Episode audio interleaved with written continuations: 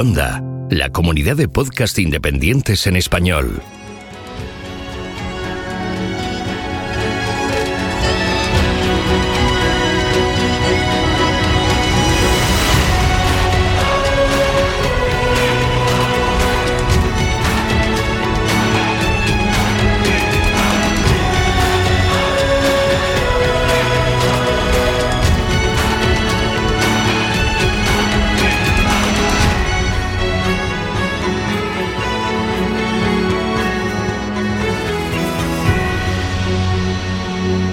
Bienvenido a GeoCastaway. Saludos, genófagos del mundo. Bienvenidos a GeoCastaway, el podcast de geología y ciencias de la Tierra. Hoy es 2 de abril del 2023. Y si miráis el calendario, veréis que es domingo de Ramos, para que veáis nuestra dedicación. Aunque dice Oscar que se venden ahora menos palmas que antes. Hola Oscar, ya que te menciono. A ver si lo digo bien, eres el codirector de la zona Atlántico Norte. Muy bien, muy bien, así me gusta. Vale. Las cosas claras. Y el chocolate espeso. Y el chocolate espeso. Hoy, hoy comiendo con uno de Blanchard, que está muy bueno. ¿Cómo? Eh, nada, saludos a todos. Sí, hacemos publicidad. Nos dan un tanto por ciento de publicidad. Momento de publicidad. Ah, yo estoy con el café, pero con la taza de Geocastaway. Para los que nos estéis viendo en YouTube, porque recuerdo que estamos en directo, los que nos escuchéis en formato podcast también retransmitimos en YouTube, solo que somos tan guays que no avisamos cuando grabamos, así que tendréis que estar atentos y suscribiros al canal y activar la campanita. Dejadme acabar de presentar porque hoy hay invitado especial, los que lo veáis en Hay alguien, hay alguien nuevo por ahí, ¿no? Veréis a un infiltrado, pero dejadme presentar a Sara. ¿Qué tal? ¿Cómo estás? Hola, ¿qué tal? Quizás Pero yo no soy invitado de honor, el No. invitado de honor es otro. ¡Ay! sí, tú eres hab- eh, colaboradora habitual. Lo dejaremos para el final. Nos has dicho que tienes ahí algún ser vivo que puede ser que te deje sin audio, o sea que tendremos cuidado que no te electrocutes.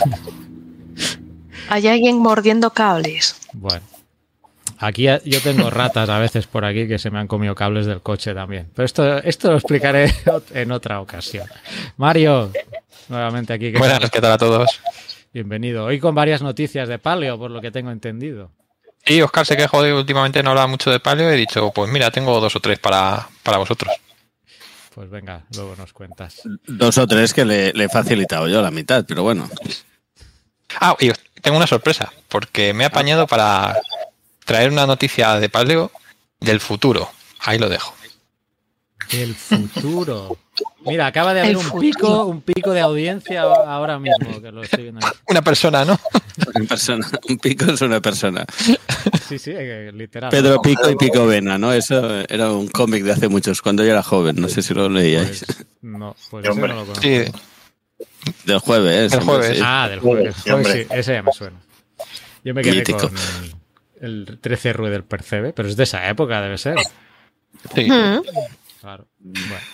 Hombre, el Pedro. 13 Rue del Percebe es un poco más antiguo. Más. Hola, Sí, iba a decir, no es la misma época, es Bueno, un poco pues, antes. ya pues yo de cómics ni zorredea. Yo lo que No, te quería dejar en evidencia, pero, pero sí, sí. Bueno, pues a mí de cómics y de música no me habléis demasiado.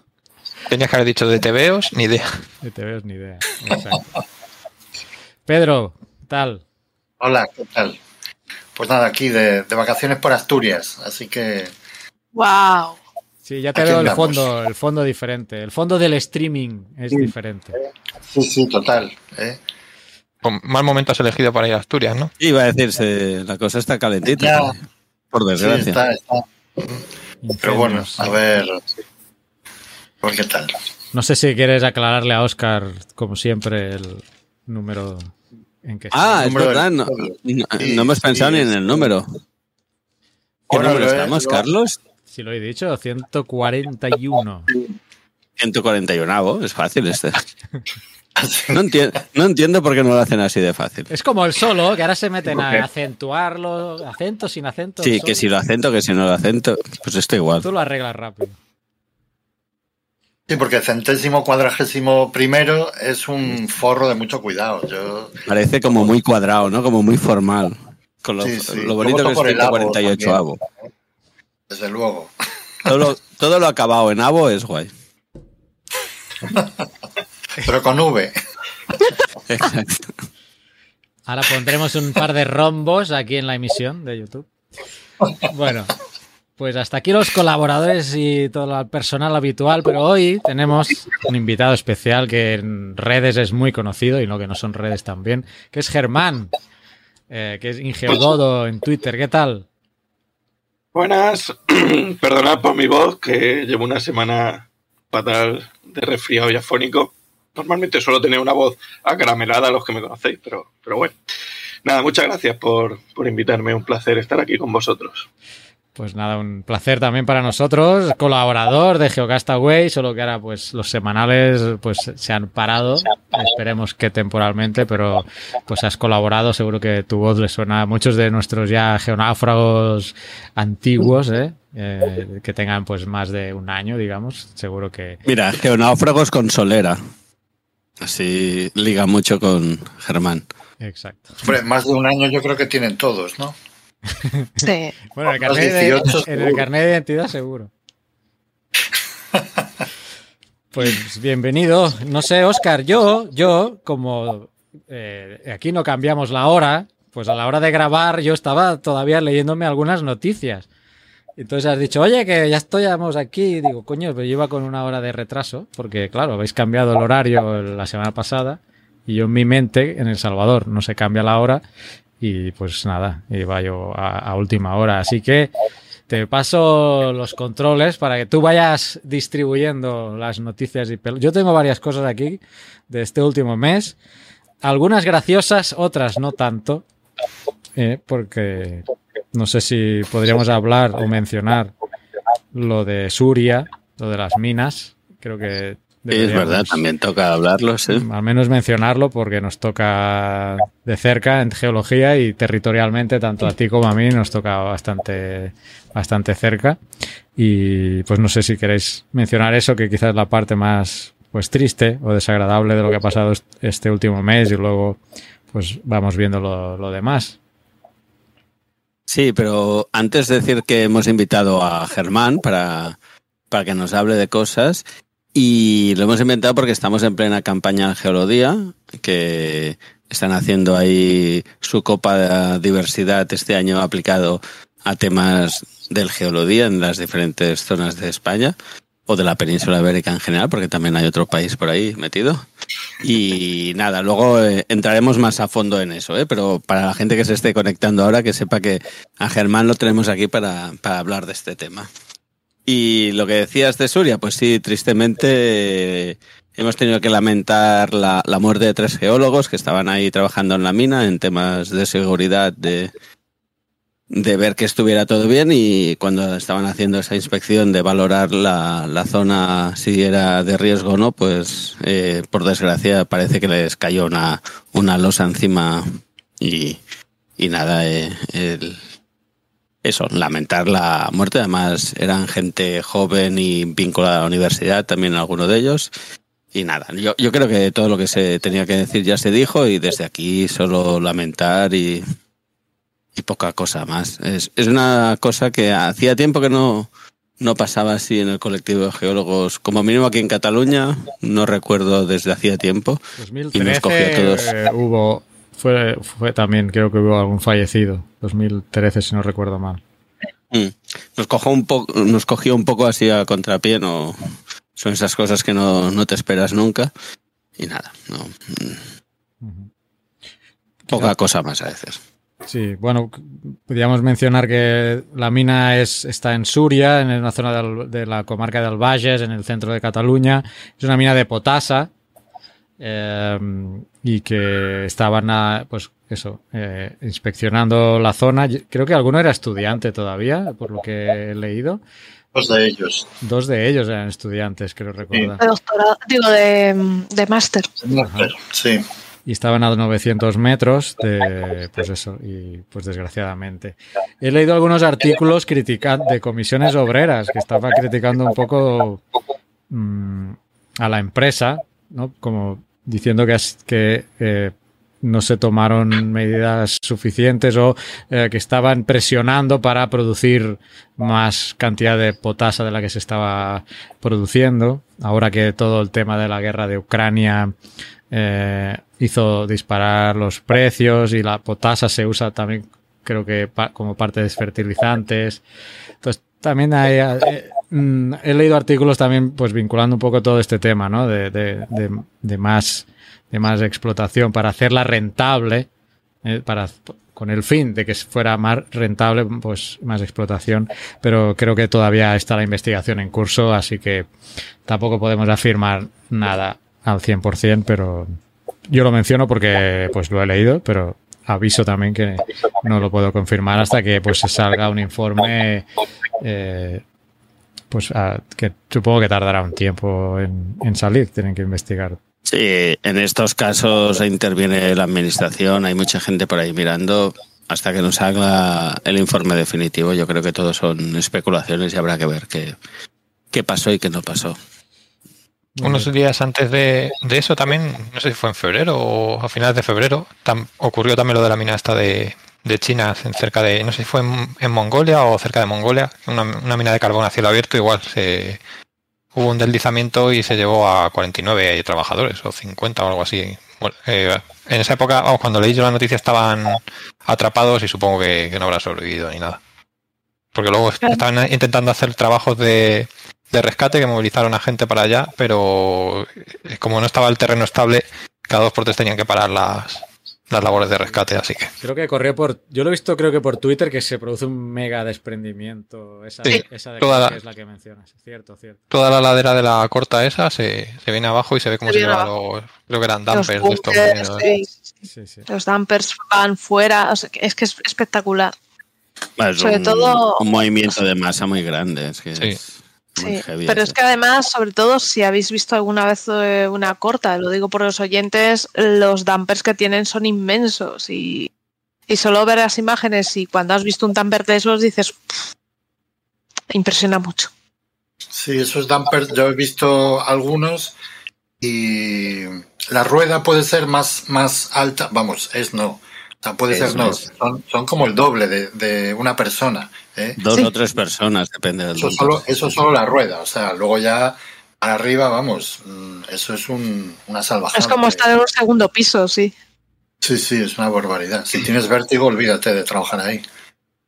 Bueno, yo creo que esa, en el caso de China, es la, la minería que yo creo que a lo mejor no queremos, ¿no? Ese- esa minería que casi sin, sin medidas de seguridad, como puede ser, hay más vídeos que salen a diario. Hace poco, esta semana también salía uno, unos mineros que se quedaban en un, en un pequeño agujero y los rescataba otro Sí. con... Eso sí, Eso, salían, eso era en el Congo, en sí. el Congo, una- una explotación saltando. artesana de, de coltán de estas. Claro, es que esa, esa es la Sí, minería. eh, que- creo que no era coltán, era, Era o- Cobalto. Ah, era Cobalto. cobalt, sí. Sí, sí, yo lo vi también. son espeluznantes, esas imágenes son, son la leche. Sí, eso hay un vídeo, hay un hilo, perdón, de Xavi Aldecoa, que es un, un periodista que trabaja mucho en la zona de África y, sobre todo en el Congo. Hace poco sacó un libro sobre el Congo, que hizo todo el, el seguimiento del, del río Congo desde el nacimiento hasta el final. Y hablaba de esto y de los problemas de la minería y tal. Que en este caso sí que yo creo que es importante diferenciar lo que es minería oficial, ¿no? de la minería ar- artesanal. No sé hasta qué punto la palabra artesanal va ligada con ilegal o no, pero donde las medidas de seguridad son muy bajas. Entonces, eh, que no quiere decir que la minería oficial tenga también sus medidas perfectas o no, ¿eh? porque es un ámbito que nunca está exento de riesgo, ¿no? Claro. Pero el, el vídeo este del Congo, igual que el de China, era muy impresionante porque vas viendo como la ladera va cayendo y, y van sacando la gente, van saliendo a, vamos a contagotas y, y no sabes si le caerá una pierna encima cuando sale o no, que es un vídeo, a mí me, me causó un poco de estrés. de- Y la persona, Sí, que, la persona que lo está ahí sacando, que el valor que le Sí, sí, la persona que lo saca se juega la vida y los que van saliendo también Claro. salen a, a ver si, sa- si salen bien o no. Sí, porque al principio no sabes muy bien qué está pasando y tal, y de repente ves salir a una persona y dices, vale, pues bien. Y. Pero cuando ves que el tío está ahí un rato más y sale otro, y así hasta nueve, ¿eh? que son, parece ser que son nueve los que salen, dices, pero bueno, ¿esto qué es? O sea, ¿de, de dónde sale esa gente? O sea, ¿eh? de dentro de la Tierra, es que es, Sí, sí, ¿eh? es- una, es una brutal. ratonera ahí metidos los tíos. Sí, sí, Sí, es yo- como una- es, que, si habéis visto vídeos de esas explotaciones, no tienen ni siquiera soportes para. Van excavando y no van poniendo casi ni soportes ni nada. Bueno, ningún, por descontado no llevan ningún EPI, no llevan, no hay equipos de emergencia, no hay nada. O sea, eso es, es brutal. Pues sí. Aquí en El Salvador, no sé, no sé si lo he contado, aquí había una explotación en las minas San Sebastián, en una zona que se llama Santa Rosa de Lima. Se explotó por una empresa canadiense que luego se retiró. Aquí existe una ley de, de- que no permite la minería metálica, pero quedaron mineros, bueno, mineros, quedaron eh, los, la gente que saca artesanalmente el oro también de esos cerros. Muy parecido a esto que me estáis diciendo del Congo. Entonces, tienen unas galerías artesanales eh, muy pequeñas. Esto es aquí, estoy hablando aquí a una hora y media de, de mi casa. Si buscáis en YouTube, está lleno de vídeos de gente que, que ha ido hasta filmarlos como, como atracción turística incluso. Hay, hay dos famosos motoristas que viajan por el mundo españoles que filman en vídeo, Charles Senewan y Soy Tribu, y tienen vídeos metiéndose ellos en estas minas artesanales. Y aquí en El Salvador esta gente se llama guiriseros. Guiriseros son estas personas que entran en las minas a sacar el, el oro, pero el problema no es solo todo el problema dentro de la mina para extraer el oro y lo que les puede pasar, que de- sino que después usan plomo para... eh, perdón. ¿Plomo o mercurio? mercurio. ¿Cómo no? Mercurio, Mercurio. ¿no? Iba a decir. Mercurio. Sí, sí, me confundí. La amalgama se hace con Usan mercurio. el sí, sí. mercurio para luego se- separarlo, ¿no? Eh, y bueno, esto, pues, eh, esto pasa aquí y en YouTube podéis eh, encontrar, encontrar vídeos. Y cuando quería mencionar, también vinculándolo un poco a que has mencionado al de COA, que acaba de ganar el premio Ortega y Gasset eh, de Ah, periodismo, y creo que ha sido por este mismo que estabas diciendo. Porque lo he Por el documental del Congo. lo de, sí, lo del río Congo, porque ahora no, no tengo aquí. Pero lo quería mencionar no por Aldecoa, sino porque otro de los premiadas es una periodista salvadoreña. Que ¿Ah? había cuatro premiados y una mujer, creo que eran tres hombres, entre los cuales Aldecoa y una mujer. La mujer es una salvadoreña que trabaja para un periódico digital de aquí del Salvador, que se llama Alfaro, y en concreto lo ha ganado por un artículo eh, un reportaje que cuenta una huida de los miembros de una familia salvadoreña que temen eh, ser detenidos por, por aquí, por la presidencia, por el, por, por el Estado, ¿no? Digamos, salvadoreño. Bueno, el Estado no, el gobierno. Pese a que no existe ninguna acusación contra ellos. Esto es lo que cita aquí el país, estoy citando. Yo no me quiero meter en líos políticos, pero eh, así es. Eh, el artículo o este reportaje está, ha sido premiado con el tema de, del premio Ortega y Gasset de este año 2023 de Julia Gabarrete. Creo que he dicho Navarrete, es Gabarrete. Y me he acordado porque has mencionado al de Coa, que también es otro de los de los ganadores de, de este año.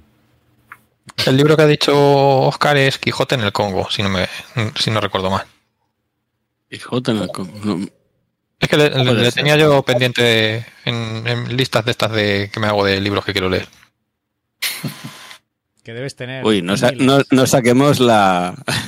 Ahora me he acordado, ¿eh? Todo el follón que hubo con el tema de los libros y, y si era caro o no leer. Mira, Vaya, vaya hostias que corrieron por Twitter ese día. El premio de Aldecoa es a la mejor cobertura multimedia por la serie Río Congo, un viaje desde las fuentes a la desembocadura por el Gran Río de África, que publicó en La Vanguardia, que es el periódico, un periódico español. Sí, pero el que trabaja, Xavi Aldecoa, imagino que es freelance, pero trabaja mucho para... Es como el enviado a toda África de, de, de la vanguardia. Muy bien. Un periodista que vale muy la pena leer. Oye, y ahora que estamos en ambiente literario, el otro día, Carlos, hay un programa aquí en Cataluña que se llama Ilustres Exaca- Execrables, en- castellano, Execrables.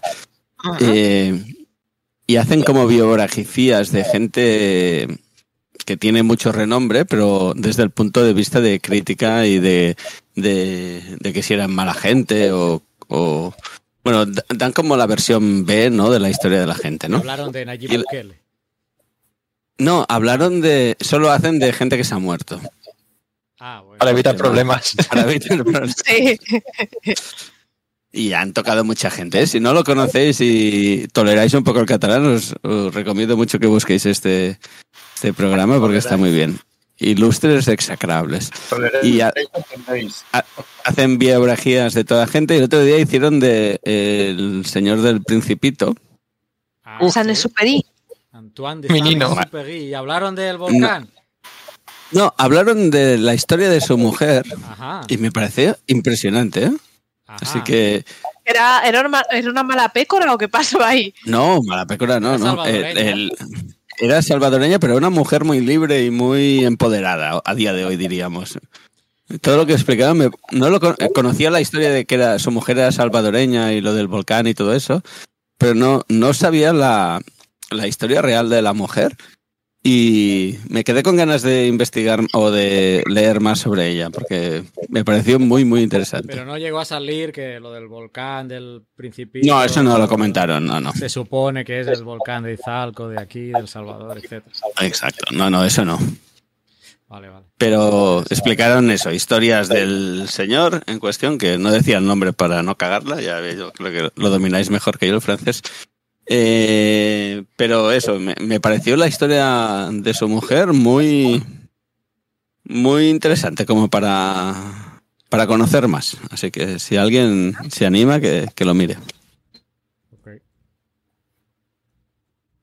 Vale, pues no sé, ¿queréis que le demos un poquito de voz a Germán por si se quiere ir antes, el pobre?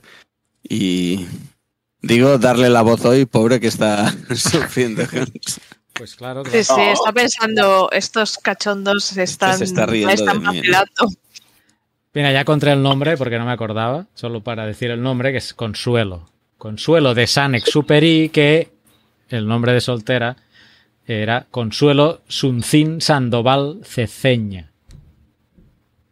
Toma ya. Pues por, por lo que decían en la biografía, era como una mujer muy libre y muy empoderada, que no, no te lo planteas así pensando en El Salvador a día de hoy, pero me sorprendió. Pues eso, volvamos a nuestro amigo Germán, que lo tenemos aquí para hablar de, del Gelodía y de su iniciativa de la Copa Geodiversidad. No, no sé cómo lo llamas en general, pero bueno, digo yo Copa Geodiversidad, luego me, me corriges o no, y que este año la ha adaptado para vincularla al, al Gelodía, me ha cambiado un poquito de fechas, y, y a ver qué nos cuentas, cómo ha sido la experiencia, qué esperáis de eso y cómo lo estás viviendo. Y también llamar un poco a, los oyentes, a, a la audiencia, por si quieren participar, que sepan de qué va y todo esto. Vale, bueno, pues la Copa Geodiversidad eh, surgió ya hace cuatro años, fue en, bueno, tres años realmente en la pandemia, ¿no? En el 2020 fue la primera, la primera edición, esta sería la cuarta. Surgió, pues, bueno, a, raíz de aquella del confinamiento y pensando en qué podíamos hacer cuando nos liberasen, pues dije, bueno, y pensé en hacer eh, pues, unos pequeños hilos de, de sitios chulos para ir a visitar. Y en aquella primera edición fueron los geoparques y los parques nacionales. ¿vale? Se enfrentaban dos a dos, eh, había una encuesta, que hablaremos ahora un poco de las que me cre- creo que me van a fastidiar en Twitter todo el tema de, de las encuestas. Y esto luego hablamos, esto lo sacamos luego, a ver cómo lo estás viviendo y porque, que... porque, a ver, no, la verdad que no, no he pensado todavía una alternativa, a ver cómo lo hacemos. Uy, ¿qué ha pasado? Y bueno, en aquella, ¿Qué ha hecho Elon? ¿Ha hecho el- al- Eh, Elon algo? por lo, yo por lo que Sí, pillé- sí, luego lo hablamos, luego Vale, lo vale, hablamos. Luego me cortáis, porque yo no me he enterado. ¿Qué ha pasado? No, no, no le cortes el rollo a, Perdón, a perdón, Germán, que iba, no. iba, emba- iba embalado y ya lo has parado. Bueno, en aquella primera edición ganó el Geoparque El Hierro, la verdad que estuvo bastante bien porque se implicaron algunas cuentas de, de los geoparques, sobre todo de los parques nacionales, ¿no? Y bueno, hubo ahí, hubo hasta un intento de amaño de votaciones, recuerdo. Sí, eh, fue, fue mítico el final de... Unos 500 votos ahí al final de más, que eso fue una cosa... eh, y la verdad, se dio cuenta Geoparque Villuerca y dijo, ¿qué, puede- qué ha pasado si íbamos los primeros y, y- de repente nos han pasado por, por la izquierda? Y, y, bueno, estuvo bastante divertido, yo me lo pasé bien. Y al año siguiente, en la segunda edición, pues lo decidí hacerlo por provincias. Eso creo también bastante rivalidad, ¿no? De, al, al, hacerlo de esa manera. Y centrado en los espacios, en los, en los espacios naturales protegidos, ¿no? Pues parques regionales, monumentos naturales. Bueno, cada comunidad autónoma tiene sus, sus figuras. Y, y, bueno, estuvimos viendo al final pues de cada provincia un hilo con cinco o seis, seis lugares y se votaban entre cuatro provincias para llegar así hasta la, hasta la final. El año pasado fue centrado en geomorfología. ¿vale? En vez de provincias, pues fue centrado en modelado granítico. Modela, ay, perdón, en, en, el, en, el, año de las provincias ganó Asturias. Y Asturias, y no sé si la final, no recuerdo si fue, estuvo Girona.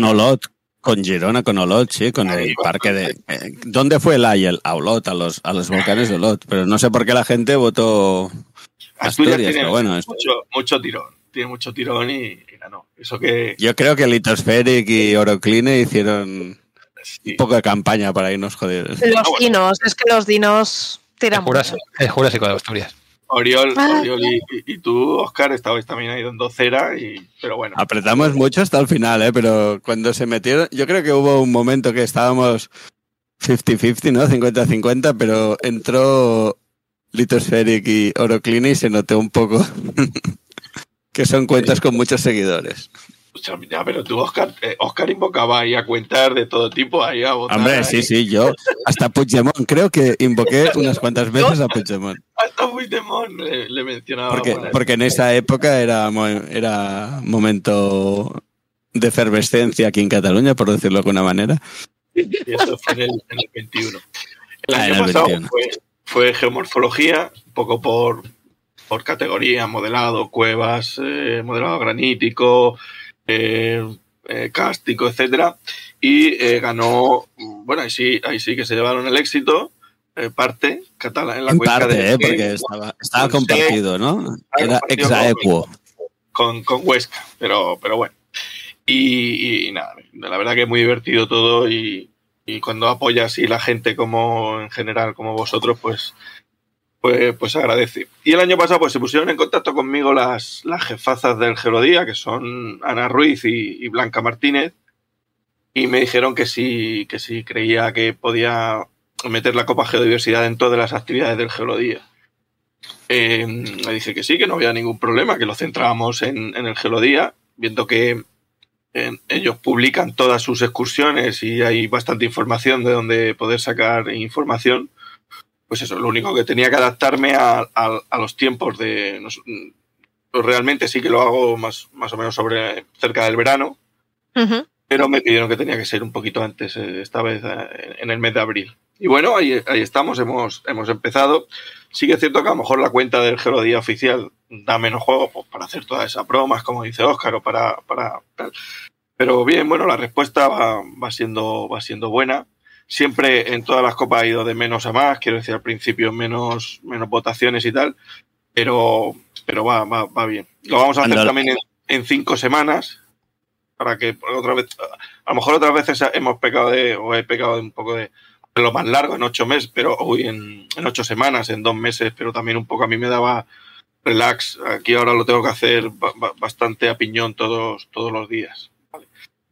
Y, nada, y lo único que estoy un poco preocupado con la noticia esa de, de, de, las votaciones a partir del 15 de abril. Que no sé si es verdad o no. Sí, en eso es lo que podíamos comentar, ¿no? Yo creo que hay dos cosas, ¿no? La labor que tú haces como divulgador, ¿no? Y cómo, cómo divulgas a través de estos mil cosas que haces, ¿eh? no solo el tema de la Copa Geodiversidad, sino mu muchas otras cosas más, pero sí la gracia esta de haber adaptado la copa al, al geolodía, que puede ser una cosa muy interesante y, y, además está muy bien porque lo estás haciendo en época de horario escolar y, y Oriol es, es, profe de instituto y eso nos va a dar muchas hordas de, de alumnos. Nada, es broma eso. Eh, pero bueno, eso que, que da mucho juego y, y, que es una manera muy... Yo siempre he pensado que es una manera muy interesante de interactuar y conocer cosas nuevas, ¿no? Me acuerdo también hace tiempo que Litospheric hizo una de de fallas. No sé si era de fallas, sí, ¿no? De fallas. Que también fue como muy instructivo. Porque es aquello que aprendes, juegas, ¿no? Y, y, también está la Miner Cup, que también está muy chula, ¿no? Que juegas y aprendes cosas, pero bueno, eso, juegas, interactúas, pero sobre todo que hay un conocimiento ahí detrás que va calando, ¿no? Y que va llegando. Y eso yo creo que es una forma de, de divulgar muy interesante, que vale mucha pena. Y el haberlo adaptado al Gelodía está muy bien, porque en el fondo tienes un histórico, ¿no? De acciones que se van haciendo por zonas, ¿no? Y como dices, hay mucha... Eh, lo hacemos para jugar, ¿eh? Faltaría más, no, no es para... Si el, si el triunfo fuera pasta ya hablaríamos otra cosa, pero es más para jugar y darle movimiento a las cuentas, ¿no? Porque además es que da eh, la Copa de Geodiversidad, a mí me da muchas ideas, por ejemplo, para el blog. Yo descubro, gracias a Germán, un montón de sitios. Y es maravilloso, o sea, a mí me encanta.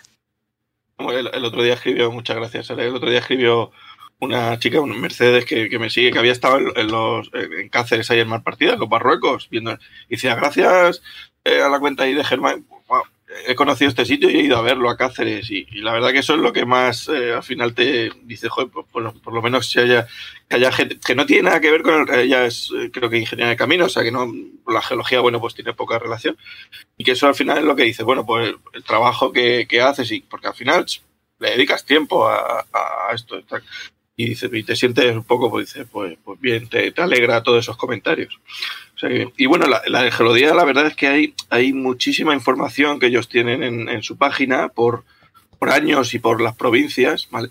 Y con muchos documentos que son muy interesantes, que son excursiones, que al final tienes, pues si hay, habrá más de 500, casi 600 excursiones eh, desde el 2005, pero realmente que, empezó a, a desarrollarse mucho el geología a partir del 2010, 2011 pero tienes eso, una parte en las Islas Canarias o en Baleares, pues tienes tanto en Mallorca, en Ibiza, en, Formentera, en las Islas Canarias, en un montón de sitios. O sea que tienes un montón. A la hora de si quisieras hacer geoturismo e ir a provincias, ellos tienen un montón de información y de excursiones muy chulas y, con explicaciones muy didácticas en sus folletos, ¿no? Supongo que habéis ido a un, a gelodía en alguna provincia. Bueno, Oscar estuvo organizando el año pasado y las, esos folletos son muy didácticos, muy, son muy chulos, con, pues, sus explicaciones geológicas, algunos más complicados que otros, pero en general me parece una información eh, muy buena y yo creo que ahí está el éxito del, del Gelodía, que, y por ejemplo, si Alicante tiene una afluencia de gente exagerada, o sea, en Alicante van miles de personas al, al Gelodía.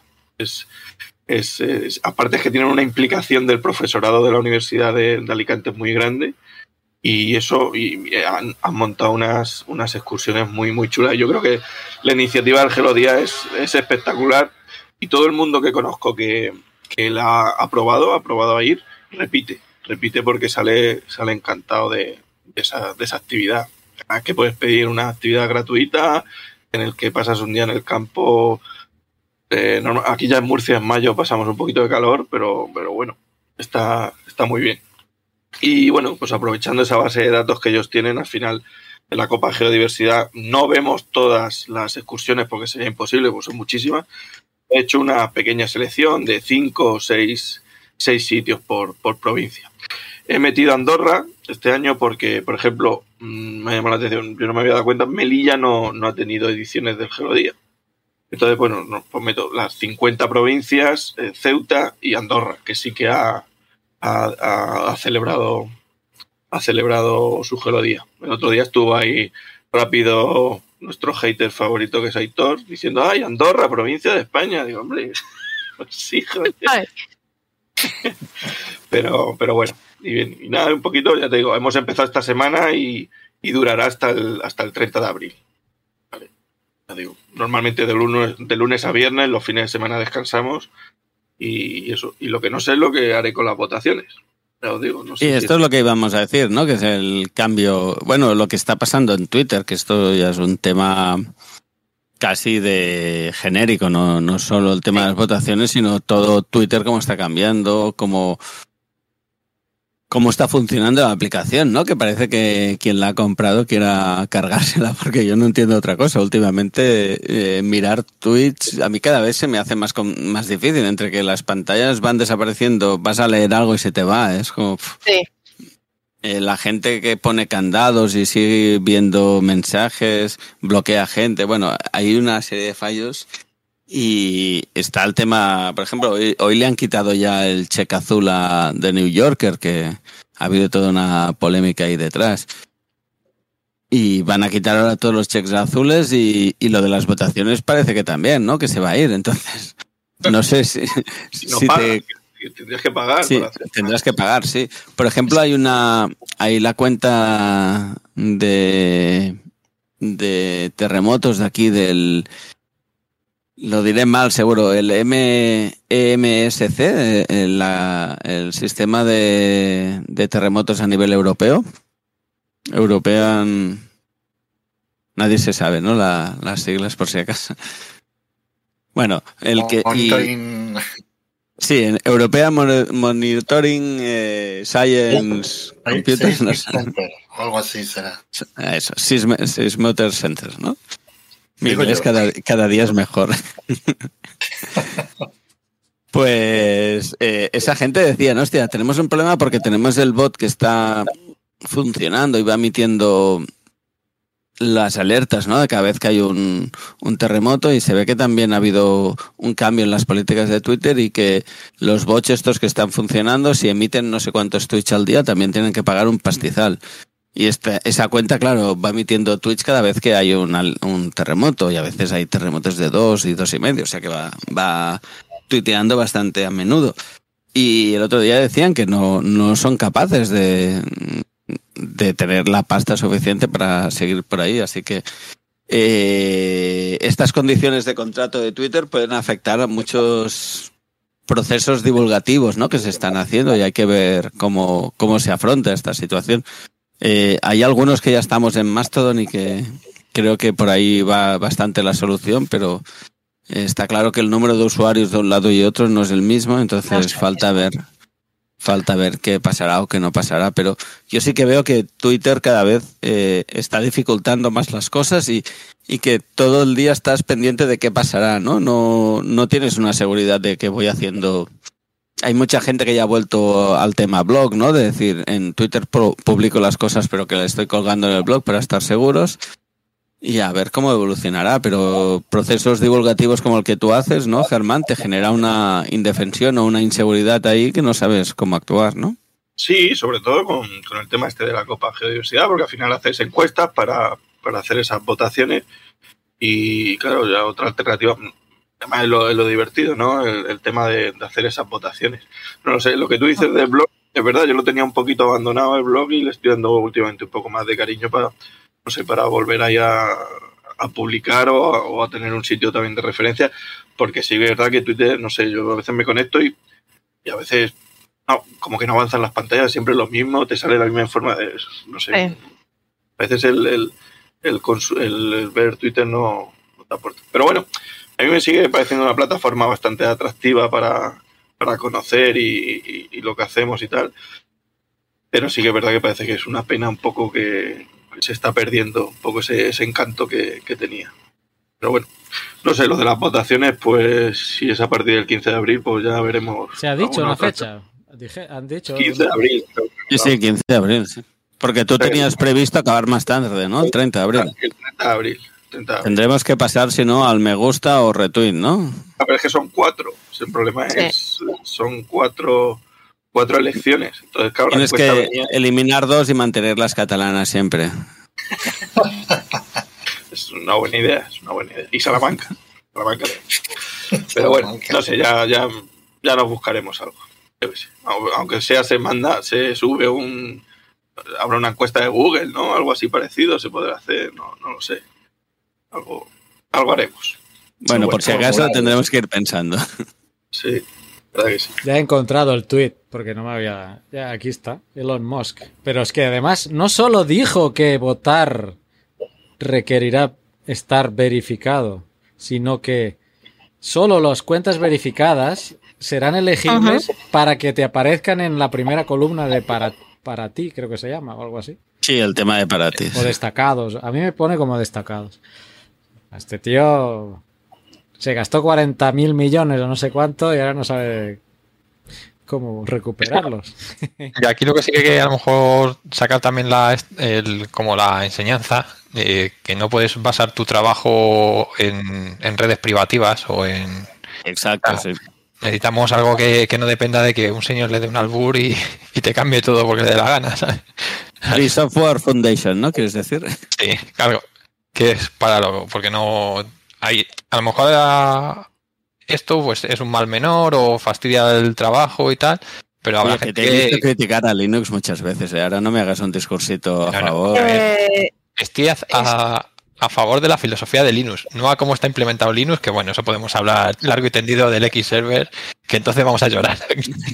No, pero sí que es verdad lo que dices, ¿eh? Poder acceder al código, tener la seguridad de que si alguien eh, lo pilla, que alguien lo pueda coger y seguir, hacer un fork y seguir por otro lado, es una ahora se está viendo también con el tema de inteligencia artificial y estas historias, ¿no?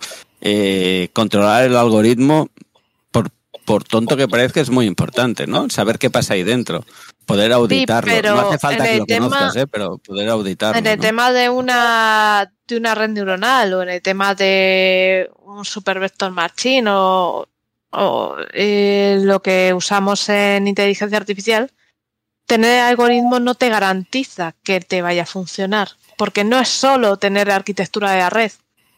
Eh, es tener los pesos, es tener el conjunto de imágenes adecuados, saber dividir los datos eh, de una forma adecuada. Si puedes tener, yo he hecho la prueba, ¿eh?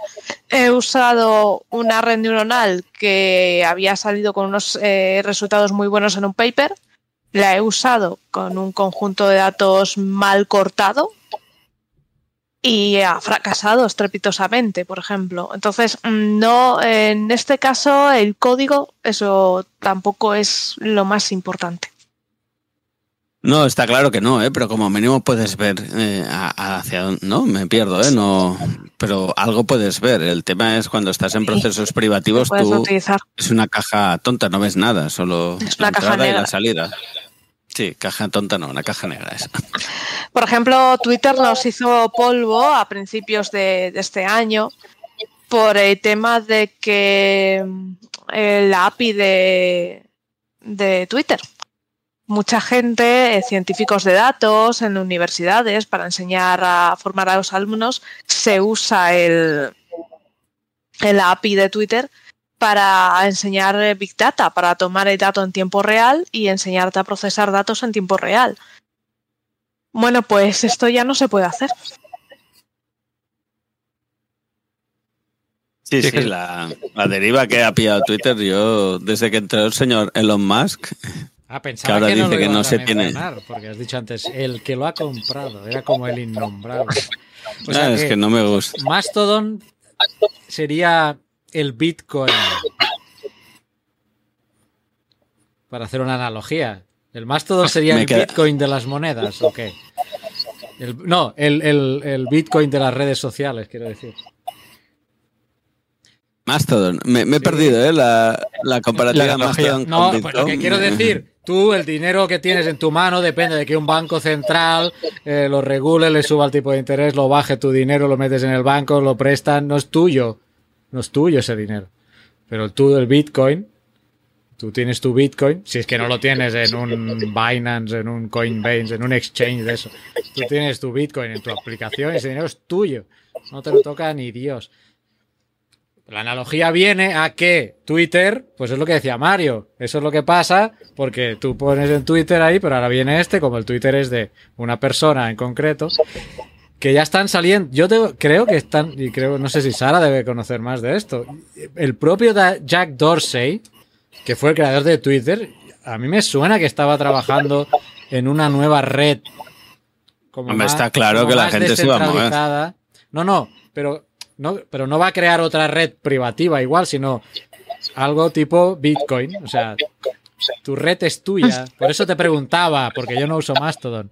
Mastodon es, es tuyo, digamos, o va a venir alguien y te va a hacer también, te puede desmontar eso.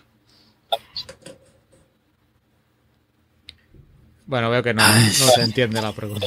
O yo soy, A ver, o es yo que Mastodon muy- no es un Twitter, no Sí, es un claro, sustituto es que- a Twitter. Es la pena Es es que tiene cosa. como Es otra cosa. tiene como canales, no está orientado para que todo el mundo te vea, tiene menos visibilidad. Entonces, a la hora de mm, buscar eh, darte visibilidad o a la hora de divulgar, es un engorro. Sí, no, yo lo- Es diferente. No quiero Tampoco diré Twitter. engorro, ¿no? Es diferente, pero. Sí, pero distinto. no, no- no es, es que hacer una copia exacta de Twitter tampoco tiene No, sentido, pero- creo sí, yo, ¿no? es que Hoy en yo no voy día. por ahí. Dejadme explicar mejor. Es que Sí, una eh, copia a- de Twitter. aclara- Yo lo que quiero saber si todo. Mastodon es del que tiene su cuenta. No, Mastodon tiene Es diferentes Bitcoin, servidores distribuidos. Sí, Sí, en, es- La en ese la sentido te la dejo eh, la comparación. como el IRC. El IRC tú Sí, tenías exacto. un cliente y un servidor, la arquitectura de cliente-servidor, pero estaba distribuido en, en sus redes. Tú podías meterte pues en la famosa en IRC hispano o en Unión Latina, en los más grandes que eran a lo mejor a nivel mundial. Estaba un poco más distribuido y tú, digamos que tenías un, círculo más, menos amplio de, gente a la que llegar. Ahora mismo en Twitter te ve todo el mundo, o sea, o se supone que, debería verte todo el mundo. Y con Mastodon no es así, está, hay estancias, instancias eh, distintas que tienen también unas reglas distintas cada servidor, porque hay en servidores que, que puedes a lo mejor solo hablar de ciencia o cosas así. Entonces, lo único que tiene eso es que no hay un solo un majara arriba diciendo, pues ahora... Hay muchas majaras. sí. Claro, La hay verdad es que hay muchas majaras. y es como todo, cuando son más mucha señal y mucho ruido, pues al final te sale algo más aleatorio. Si tienes solo un pirado arriba, pues lo que decida ese pirado ese día por la mañana. Si me he torcido el tobillo, pues despido a media empresa. No, y Mastodon es aprender a usarlo también y, el tipo de aplicación que utilizas, ¿no? La aplicación oficial de Mastodon, bueno, oficial, la, la de, propia de Mastodon no es quizás la mejor, hay otras. Tusky yo creo que funciona bastante bien, no sé. Yo lo veo bastante alternativa, pero a- entendiendo lo de siempre, ¿eh? es como la gente que dice, no, yo no uso Windows, uso Linux, no uno no es un sustituto idéntico del otro, sino que es un funciona pare- hacen como lo mismo, pero de una manera diferente, ¿no? Y, y en ese sentido, siempre digo, cuando cambias, ¿no? no cuando apareció eh, Twitter no era una copia de Facebook, era una cosa diferente porque la gente buscaba algo diferente, ¿no? Y, y, y el tema de Mastodon, pues se parece mucho a Twitter, ¿no? Parece en algunos temas muy, muy similar, pero no es exactamente lo mismo, ¿no? No puedes, no puedes esperar que funcione igual porque no es igual.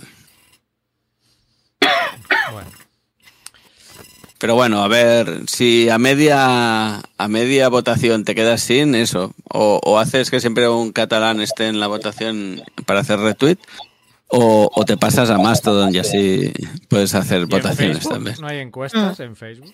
Face- ¿Facebook existe? ¿Puedes entrar a Facebook?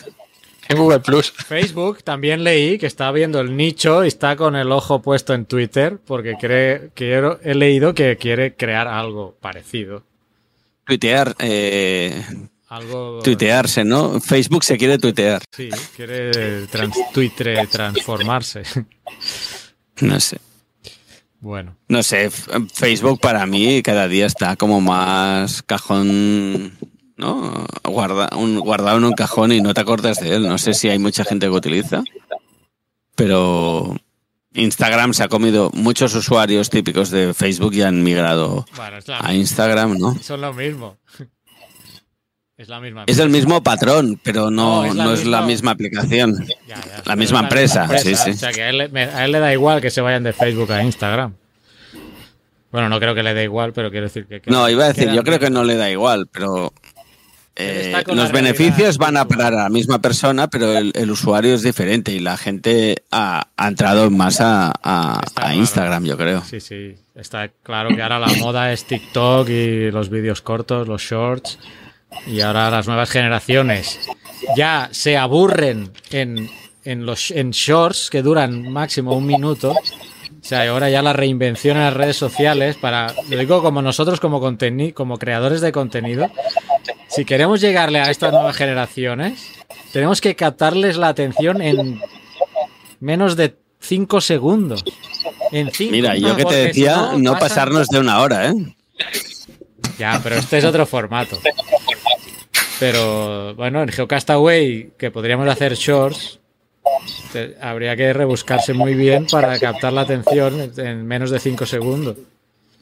Esto Mario Lo que yo- y Germán. Lo que estoy diciendo yo, que hay que hacer pequeños, pequeños bailes, ¿no? Con Germán y yo nos podemos poner ahí a bailar y a explicar cosas. Me ha encantado, lo hacemos cuando quieras. Eh, Empezamos en la geoquedada. ¿eh? Sí, es lo que iba a decir. La geoquedada nos hacemos ahí un baile delante del del límite ahí Que pasa que luego, KT. hijo, Iba a decir KT, no el, el KPG. Me gusta más KT, ¿eh? Aquí hay tomate, pero bueno. Ahí en el límite podemos hacer un bailoteo y explicando cosas así, haciendo señales y que aparezcan títulos a Lo que los pasa lados. es que luego Mariette me dejaría de hablar porque le pondrían vergüenza los vídeos en TikTok con sus amigos y esas cosas. No sé. No. También te pasaría. Las criaturas siempre tienen vergüenza de los adultos, no, no te preocupes por eso. Es genética eso. Pero yo creo que a Mariette le podemos eh, pedir consejos sobre cómo movernos en TikTok y estas redes. Sí. El tema es que cuando le pidas consejo para ver cómo te mueves en TikTok, ellos ya estarán en otra red. ¿eh? Eso lo tenéis claro, ¿no? Sí. Pasó en Facebook, ha pasado en Twitter, pasará en TikTok en Instagram. Yo reconozco ya estoy mayor ya para tanta historia. No llego, no llego. Además, me co- por ejemplo, me costaría dejar Twitter e irme al máster. Es que me da mucha pereza. A mí también. Me da mucha pereza. Eh, podemos, soy- podemos hacer como han hecho con la música, que, que han empezado a, otra vez a sacar cassette y LPs de estos en, en vinilo. Pues nos esperamos a que vuelvan a retomar los, los podcasts y ya está. Sí, no, lo, lo, lo bueno de Twitter yo creo que durante un tiempo se creó como una comunidad, ¿no? De gente que se iba entrelazando. Y claro, Sí. ahora perder eso es la resistencia al cambio más importante que hay, yo creo, porque es cambiar eso, ¿no? Donde encontra- eh, es como ir al bar donde te encontrabas a los colegas, ¿no? Cuando dicen, vamos a cambiar de bar, que me han dicho que el otro está muy bien. Y dices, hostia, pero aquí nos encontramos todos, ¿no? El otro no, no mola tanto. Hasta que no se mueva todo el mundo, ¿no? Mm. Pues El, el otro día hacía coña con el- la geoquedada de qué lema poner, ¿no? Y un poco le decía a la gente de, de Geoparquea, así en broma, que se podría llamar la gran migración, ¿no? Para pasar a La Mastodon. migración. Porque Mast es lo que decíamos, ¿eh? Mastodon parece como una alternativa interesante, pero hasta que no se mueva todo el mundo allí, no será efectiva, ¿no? Y en, y en el proceso de migración no sabes dónde va a ir la gente. No sabe, eh, eh, las cuentas pueden ir hacia un sitio o hacia otro. Entiendo que la gente que está en Twitter no tiene ganas de estar en, en, en Instagram, por decir algo. Creo que son modelos diferentes, ¿no? De, de lo que es la red y qué esperas de ella, ¿no? Entonces, tiendes a pensar que la gente que está en Twitter buscará una cosa más o menos similar. Y esa cosa más o Mm. menos similar a día de hoy eh, está más en Mastodon que en otro sitio. Pero no quiere decir que vayan a parar todos ahí. Y ahí es donde está la gran incógnita, ¿no? Que estamos todos como pendientes de... O yo como mínimo lo vivo así, ¿eh? No tengo ganas de seguir en Twitter porque ya no me da lo que tenía antes, pero tampoco estoy del todo contento en Mastodon porque no, no tengo todas las, las interacciones, no seguidores, ¿eh? Las interacciones con la gente que antes tenía, ¿no? Y ahí es donde te genera una incertidumbre y estás siempre con... el- es como lo de los coches eléctricos o, diésel o, o gasolina, no sabes cuál comprar, ¿no? A día de hoy. Pues con las redes está pasando un poquito. Están TikTok, Instagram tienen su, su público claro, pero todo lo que había en Twitter no se sabe dónde va a ir a parar. Mm. A ver, Instagram, por ejemplo, para cuentas divulgativas que tengan mucha imagen, si tú divulgas, por ejemplo, de paisajes, de lugares, eh, puedes usarlo y va muy bien, pero mm, cuando tienes más texto que otra cosa, ahí ya te pierdes, ahí no, no. Y luego que no tienes, no interactúas del mismo modo. Twitter es como muy rápido, hay mucha interacción entre la gente, te retuitean, te, eso lo, lo pierdes también, ¿no? A mí me gusta esa dinámica de Twitter, porque Twitter te permite alcanzar a mucha gente rápidamente, te permite interactuar, es como es rápido y es inmediato. Yo no quiero ser Sí, a mí- pero Dale, Mastodon- no, no, solo no veo que la gente descontenta de Twitter vaya a ir a más. No. Yo es que no lo veo. Yo tampoco. Veo Hombre, ha más- habido más migraciones importantes, nueva- ¿eh? Veo más que salga una nueva red y se Sí. migra a esa nueva red por su facilidad de uso que se vayan a Mastodon. A ver, a ver qué pasa. Sí, no sé si queréis dejar ya la tecnología. Sí, vamos Sí, a sí. volver a la geología. Va, vamos a la paleo, ¿no? Que, que Mario está ahí preparado, calentando en la banda. ¿Cuál de todas quieres? Oye, estaba pensando, Germán, te, te invitamos a que te quedes, faltaría más, pero si por lo que quieras eh, estás cansado, que si estás así con la voz un poco jodida y quieres desaparecer, también te... De momento sigo aquí. Si veo Sí, que tal, ah, ya- nosotros encantados que te quedes, pero Mejor, por si mejor. acaso, digo, vamos a dejarle que, que el pobre... Hombre, co- con, lo que hemos pagado por su fichaje, como para que se vaya ahora. Ah, ya, el caché lo llevas tú, ¿no? El tema del caché, Mario. Sí, sí. Sí, sí. Le, le he pagado un poco más que a mí mismo, fíjate. Mira, muy bien, así me gusta. Oye, pues eso, dale ahí con el tema paleo, va, que teníamos cosas interesantes. No sé por dónde quieres empezar, por el pérmico, por el trias, por el Oh, Si, si queréis, si queréis empezamos del más antiguo al más moderno, en plan tiempo geológico y así. Como has ¿Cómo van dicho que llegarás al futuro, eso me ha interesado, que es que es un fósil que pones ahí en Nueva Zelanda y donde ahí donde cambia el día lo pones a un lado y luego vas por el otro lado. ¿Te Eso- mueves unos metros o qué? Ya verás, ya verás, que me he quedado yo también muy sorprendido. Pues vamos Venga, a va, empezar por, pues la, por la más antigua, recordando a, a Luis Collantes con los trilobites. Y es nada, que unos científicos en, uno en un paper de hace un mes o un poco menos han descubierto una cosa que después de estar estudiando más de 150 años o 200 los trilobites, nadie se había dado cuenta hasta ahora que tienen más ojos de los esperados. O sea, todos recordamos la explicación de Luis Collante que nos decía que en el cefalón estaban los dos ojos grandes, que realmente son ojos compuestos con muchas lentes y, y más o menos desarrollado en, dependiendo del tipo de, de grupo de trilobite que sea. El falón es cabezón, ¿no? Sí, la cabeza, perdón. Bueno, la, ¿no? la parte anterior de- del trilobite, más o menos. la- por la parte dorsal.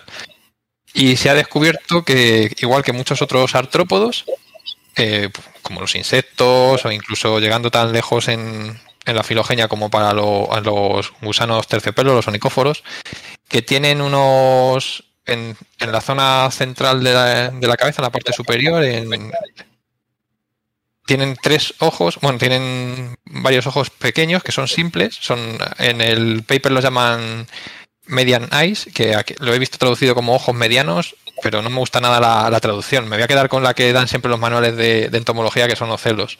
Si me le miráis la cabeza a una avispa, por ejemplo, a una abeja, aparte de los dos ojos grandes, en la parte de arriba tiene como un triángulo de tres ojitos pequeñitos. ¿Vale? Eso Ah, lo eso no lo sabía, las avispas tienen más. Sí, muchos insectos tienen, tienen tres. Las arañas, por ejemplo, de- de- los, vamos, los arácnidos en general tienen dos, que se supone que es una condición más ancestral. Entonces ha descubierto que en trilobites también existen esos, esos estos pequeños ocelos, que son ojos simples, y no se había visto hasta ahora porque se supone que durante la fosilización del trilobite esa parte se, se vuelve muy opaca y desaparece. Entonces, ahora que se han fijado un poco más, en- sobre todo en, la fase larvaria, es donde más se, se vería, espero que no están metiendo mucho la pata y que Luis me escuche. Entonces la han visto ahora y eso abre un- una ventana para ayudar en la clasificación, que si os recordáis con Luis, nos decía que no estaba muy claro que, que- cómo se clasificaban exactamente dentro de, de artrópodos, si estaban más cerca de un grupo, de otro, entonces esto puede ayudar a, a por lo menos a discernir eso. Luego, después de la de... Sí, perdón, Déjame decir que, que creo que a Germán se le, co- se le acopla el audio. No sé, ¿es Germán? Se te acopla el audio, creo. Vale, Ah, sí. gracias.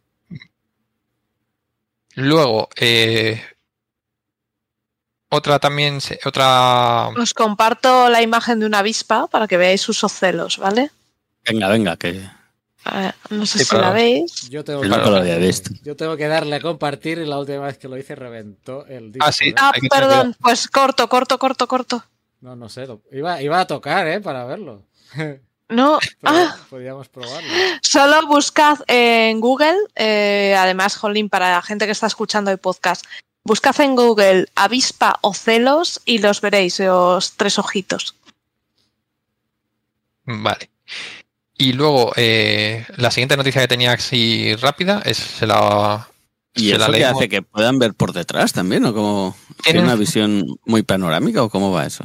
tienen eh, se utiliza sobre todo para una, una forma rápida de ver claros y oscuros de porque ten en cuenta que no tienen los ojos como nosotros entonces ven de forma distinta. Incluso he estado leyendo en el artículo que hay algunos trilobites que tenían la visión el- eh, donde enfocaba realmente o muchos artrópodos le pasa donde enfocan en vez de ser como nosotros que enfocarían justo donde por donde veríamos eh, su punto focal estaría detrás de esa visión. Entonces no ven bien ven un, un manchurrón pero les sirve para para estar bien adaptados a, Para tomar decisiones.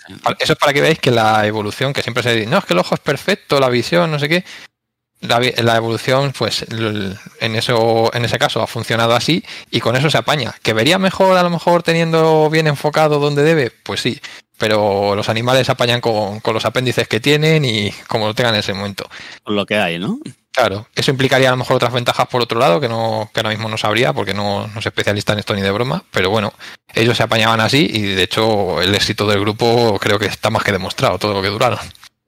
A mí, mira, yo con gafas funciono muy bien, pero cuando me caen las gafas voy a tientas. ¿Cómo te veo, lo viste? man- veo manchas y, y aguanto, ¿no? Pues Tengo una duda. Me, me siento Mario. un poco trilobite. Ahora, cuando, cuando pierdo las gafas, me acordaré de los trilobites. va. ¿Estos ocelos funcionarían como el tercer ojo frontal que tiene muchos reptiles? El ojo pineal se supone que sí, más o menos. Que por ejemplo las iguanas tienen para detectar sobre todo si les va a cazar a una, una rapaz o algo así. Ven una mancha lo que sea y con eso ya se... Porque tienen muy, muy buena visión, pero claro, tienen la visión que tienen. Igual que nosotros la tenemos enfocada solo en el, el centro, pues ellas la tienen un poco más abierta, pero por arriba no tienen nada. Entonces a ellos les puede venir por arriba algún tipo de rapaz o cualquier otro ser a atacarle. Y con, solo con las sombras y eso, pues ya les llama la atención y ellos, y ellos miran.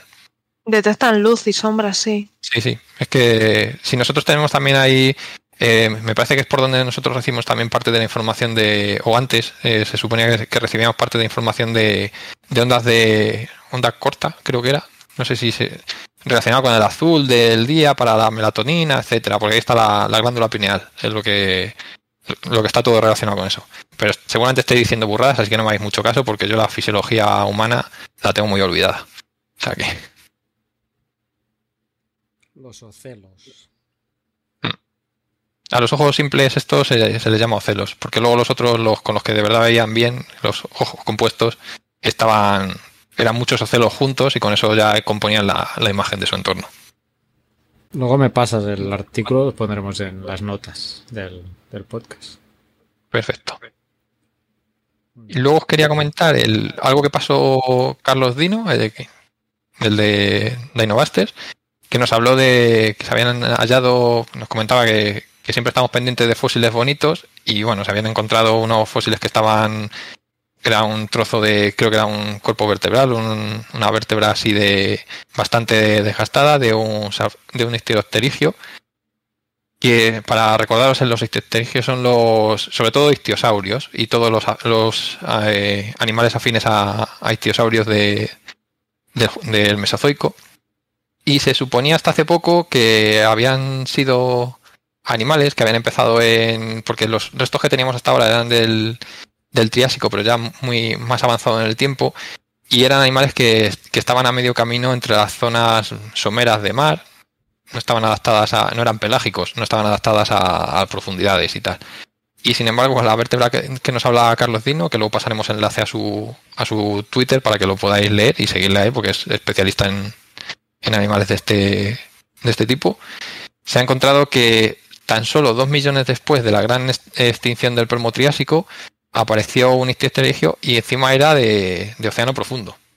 Que eso es lo que ha sorprendido, porque ya es además un animal grande, me parece que ponía que medía unos 3 metros o algo así.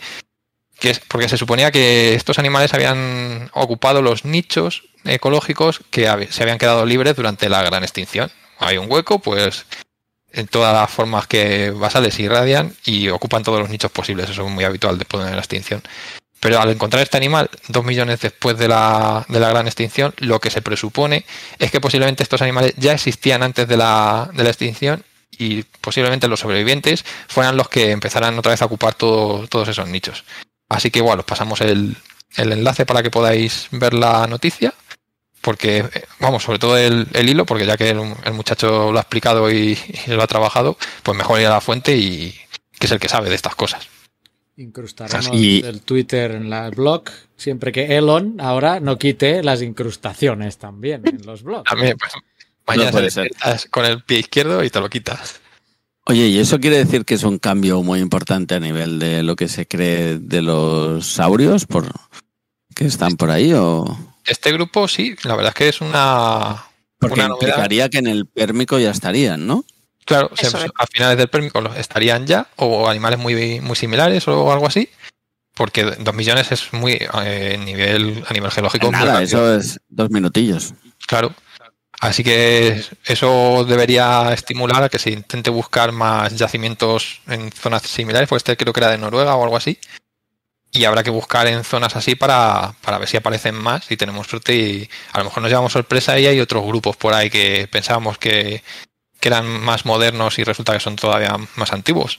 Porque los saurios así, en general, empiezan en, en el Triásico o Sí, ¿Se pensaba?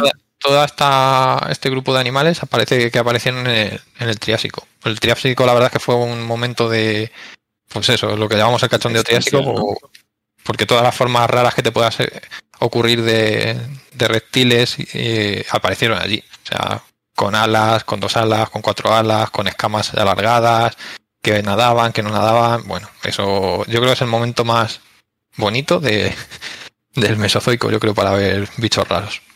O Al menos que- es más, es más bonito porque tienes también los protomamíferos, es un poquito... Sí, sí, es que hay de todo. Y entonces eso, ¿eh? para ver la importancia de, de esa vértebra, todo lo que nos dice, eh, sería como asumir que el grupo que pensamos que empezó en el Triásico, en verdad, eh, en, en el Pérmico ya estaban presentes y que, Claro, que cambia, un- que cambia un poco cómo estábamos entendiendo la evolución, ¿no? Por en, el fondo.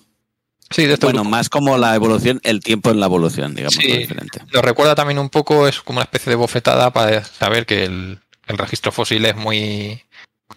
que es- no tienes to- un continuo, te tienes que apañar con lo que hay y tú puedes. eh, las hipótesis que das están basadas en eso. Entonces, si tú tienes fósiles de. de 50 millones, pues tú puedes decir que el grupo a lo mejor existía antes de 50 millones y puedes estimula- estimar una, una edad a lo mejor para decir, bueno, pues a lo mejor con 40 había, pero si de repente te encuentras uno que te lo retrasa muchísimo más, pues te pega el, el susto. Entonces, y es discontinuo y a veces con muy pocas piezas, ¿no? Porque toda la suposi- por suposición esta se basaba en una vértebra, si no recuerdo Claro. mal, ¿no? lo, lo que pasa que es muy característica, entonces tiene los elementos diagnósticos necesarios.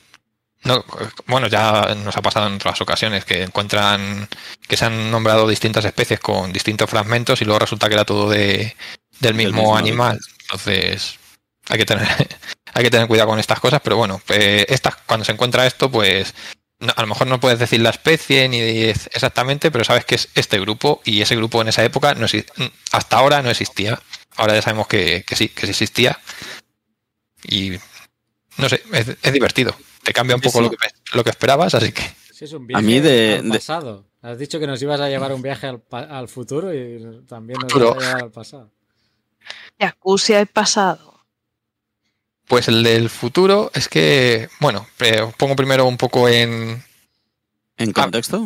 sí, eh, ha habido do- dos noticias, o bueno, ha habido una noticia, mejor dicho, en, en aquí en la península ibérica, eh, hace un, no sé, hace medio mes o algo así, se presentó en, en Igea, en La Rioja, un, un dinosaurio espinosaurido. Os recuerdo que los espinosaurios son estos eh, depredadores enormes del, del Cretácico, que el famoso es, el, bueno, el primero que se, que se encontró creo que fue, Baryonyx, ¿no? fue el Baryonyx, el Baryonyx inglés, que está Ah. bastante completo. Sale en Jurassic Park. En Jurassic Park 3 sale el Spinosaurus. Ahí, esa es la referencia que nos tienes que hacer a los que no. Es el, en Jurassic, en Jurassic Park 3 sale el, digamos, el que se pelea todo el rato con el Tyrannosaurus, que es más grande que él, es, un, es Spinosaurus, que es un, de la zona del norte de África, que es gigantesco, que tiene una vela en la espalda tiene el, el hocico es alargado porque eran animales que estaban especializados, o se cree que estaban especializados porque se han encontrado igual restos en el estómago de, de peces.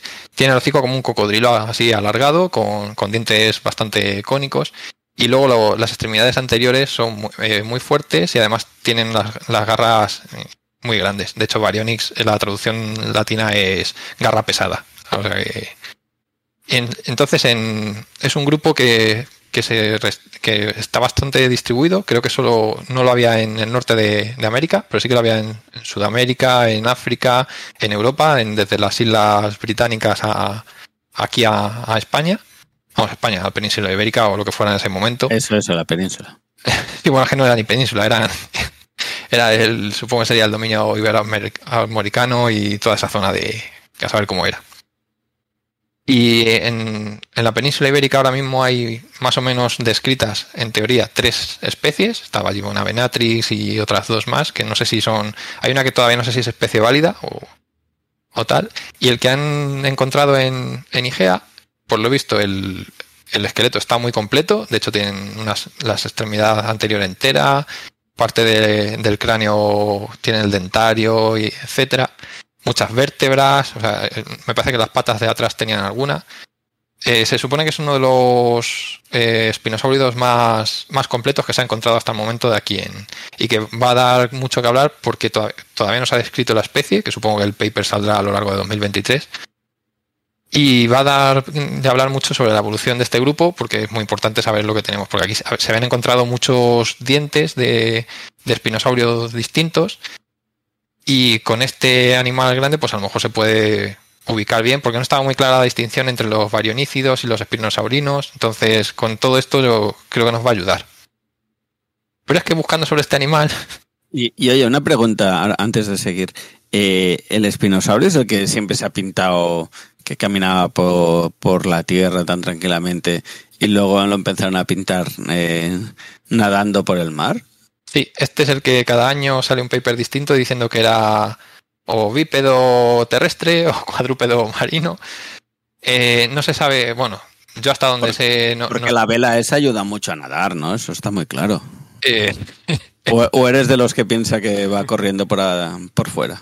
no, yo la verdad es que me, no, lo tengo claro porque no tengo ni puñetera idea de, estos bichos, resumiendo. No, voy a mentir, no, voy a tomar una decisión. Yo creo que la, la vela era más bien para termorregulación, alguna cosa así, porque hay otros, anim- otros animales de su entorno que también lo tenían sistemas parecidos.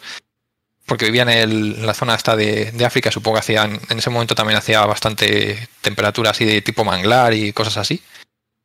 Eh, entonces no voy, a, no voy a mentir y os voy a decir, ¿es, ¿era así o no? Lo que sí sabemos es que se movían en entornos acuáticos. Eh, y os, os digo por qué. Aparte de porque se han encontrado restos de, de peces en su, en su interior, eh, que eso es lo Un famoso. bañador, ¿no? O sea, una pelota de playa o un bañador, ¿no? Se han Pelota de playas. Eh, eh, se- la- de la otra noticia que os quería hablar era que se han encontrado en- también en, en la zona esta de La Rioja un montón de, de huellas de lo que se piensa que es un espinosaurido nadando o por lo menos apoyando las patas porque eh, la verdad es que el paper que es de 2023, de junio de 2023, por eso digo que es del futuro, Cuando Mario visto- en el tiempo. ¿Cómo, Ah, sí. ¿Cómo es posible? Eso me recuerda una, una, una noticia que ha salido estos días con los papers y la producción de papers, ¿eh? Ya estás pasando papers del futuro. Muy bien, muy bien. sí, sí, este está en Cretaceous Research. está. Es que es en, en, en Interstellar ya pasa eso. La niña. Claro, Claro, es. Bueno, sí. Claro, y, no hay, y no hay- no hay fuerza más importante en este mundo no que el amor, que la paleontología, que eso lo mueve, vamos, el amor le deja... El amor a los dinosaurios, ¿no? Exacto. Oye, Así entonces nos tenemos que imaginar un espinosáurido ah, aprendiendo a nadar, ¿no? De, de la clase de los esquiroles con el pececito de color azul. ¿Vosotros cuando erais pequeñitos os ponían en el bañador pececitos en función, diferentes colores en función de cómo sabíais No. nadar? ¿O eso, o eso solo pasaba en mi casa? A mí me, apaga- me quitaron el ¿no? y ya está. O caballitos de mar, ¿no? En función, tenías un caballito, el blanco, el amarillo, el rojo. No, la, No. la- la gente en serio... lindo- Yo tenía Eso no lo habéis vivido vosotros. Te quitaban un banquito, ibas con uno, te quitaban el otro y a tomar por saco. Y ya te tiraban a la piscina y si sobrevivías eras el hijo apto. a- No, no Oscar, nosotros nos separaban, los que no sabían nadar el blanco. Venga, todos, Ah. vosotros no sabéis el blanco. Y nos cosían un, un- Creo que era un caballito de mar también. Sí, era un caballito de mar, ¿no? Y luego, Es que- a medida que. Es como era, como el judo, pero con caballitos de Exacto. mar. En vez de cinturones de colores, caballitos de colores. Es que vosotros estáis más cerca de- del mar y todo eso, entonces se preocupaban más. Aquí la gente del interior, pues tenías muy poco tiempo para aprender a nadar, te tiraban. Directamente. Era como el chiste ese de, de que el- Sí. Oye, Es que no, flota, que no flota, eh, el niño. bueno, Pero a mí me ha llamado la atención eso, ¿eh? De eh, unas eh, huellas en el mar para decir que nadaban, ¿no? Cuando piensas que un animal que nada no deja huellas, ¿no?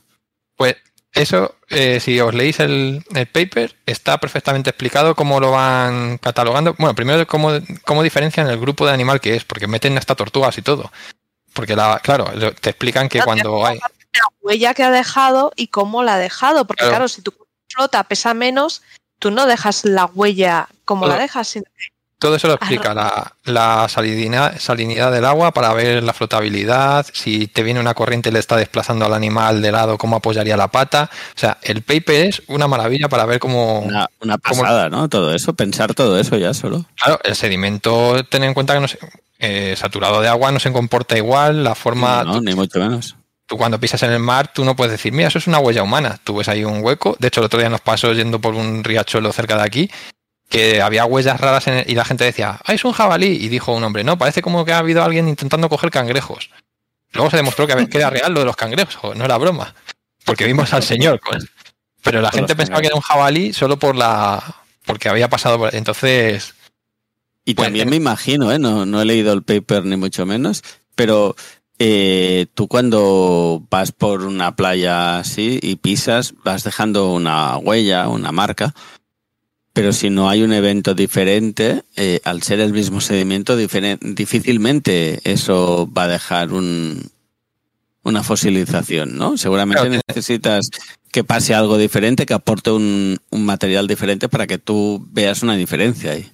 Sí, por lo que parece es que la, en esta formación eran el típico zona más o menos estuarina con, con muchos canales que de repente uno tiene mucha energía, otro pierde energía, se llenan de agua o de sedimento.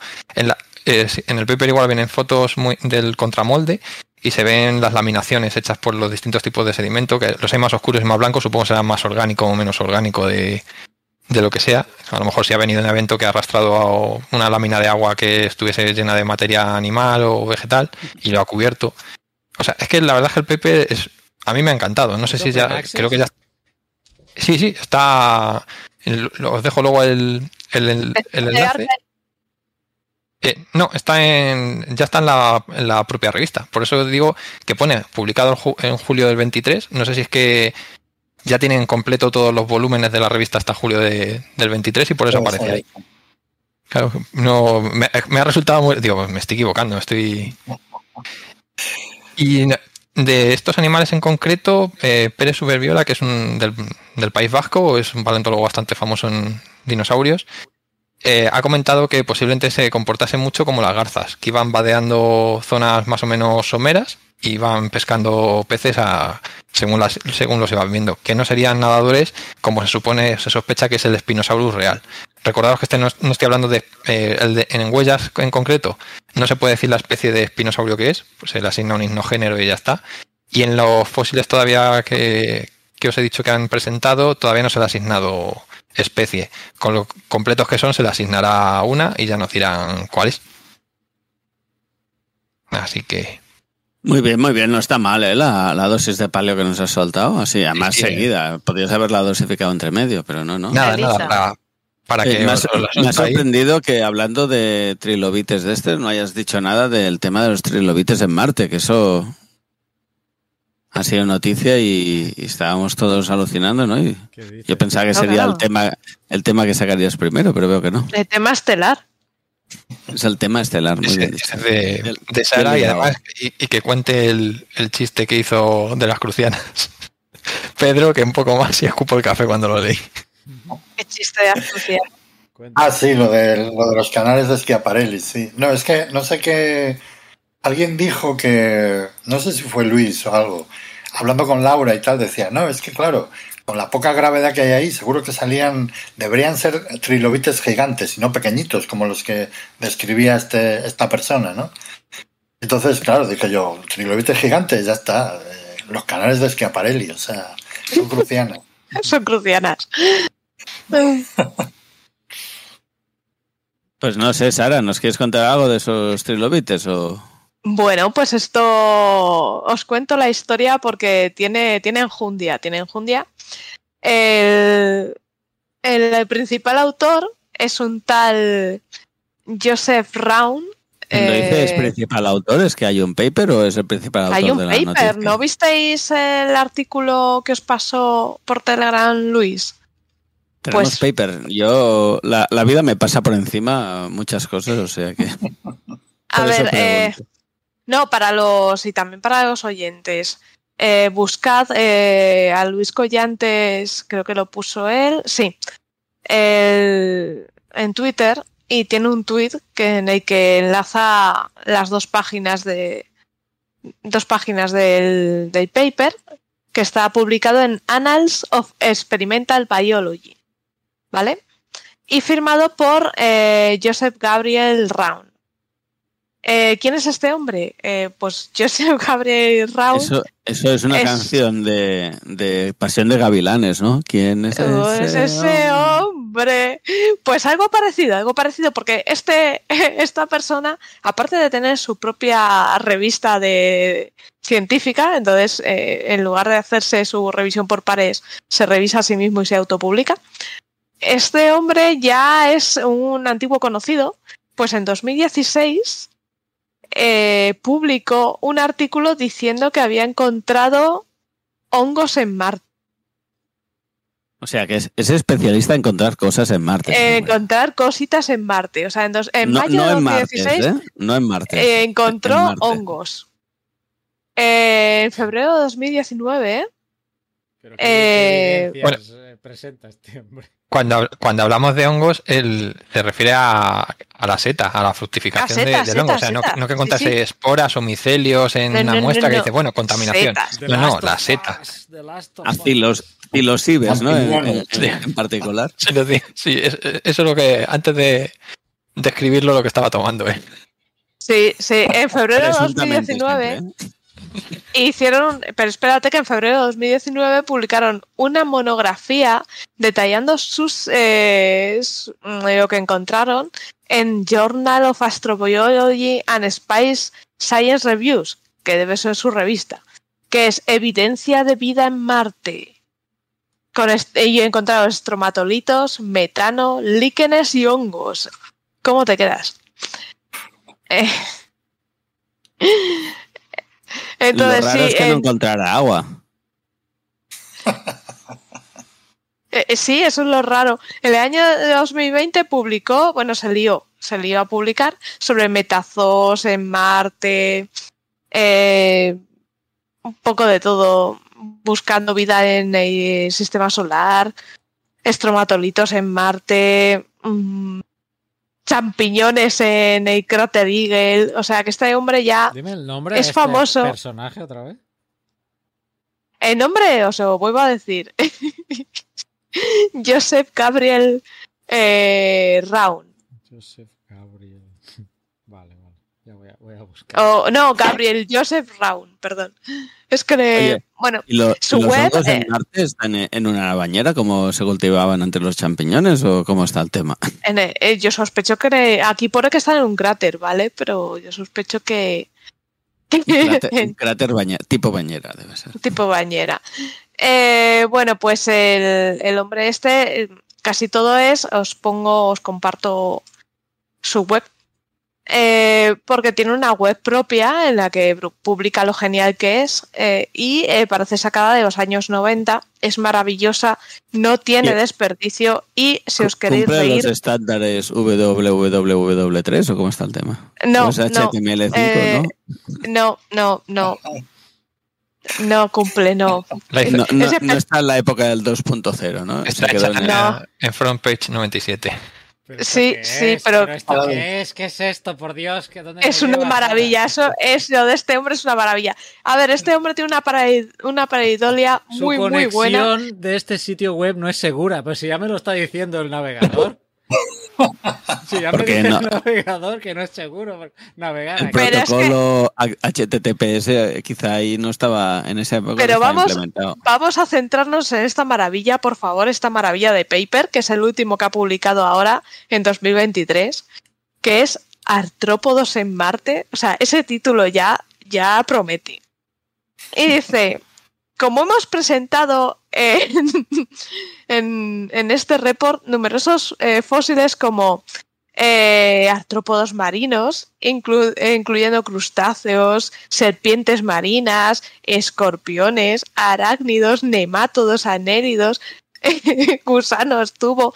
Eh, Ha visto hasta serpientes marinas y te dice, y trilobites armados y, y mil pies han sido encontrados en el cráter Gale.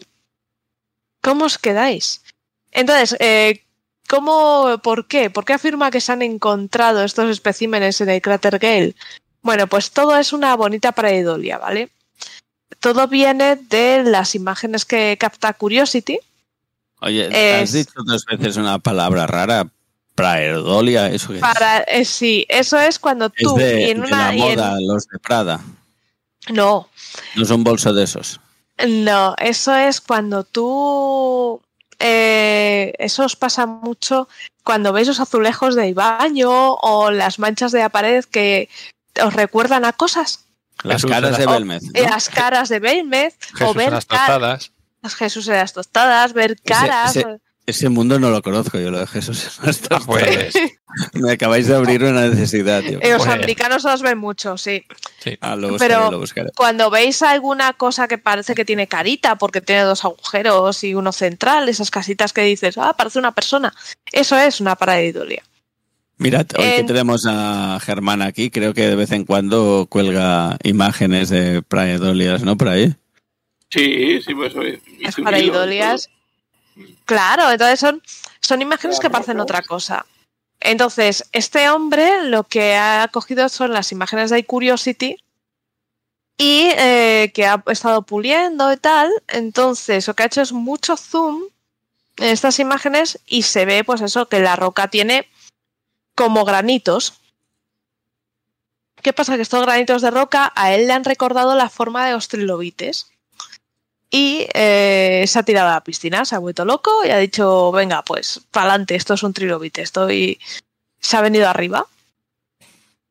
Bueno, Y lo de suyo, hecho, eh, en lo, el- lo- en lo el ha estudiado, lo ha publicado y a ver qué dice la sí, comunidad. sí, en ¿no? el paper compara una imagen de un fósil de trilobite con estas, estas roquitas, ¿no? Estos relieves rocosos.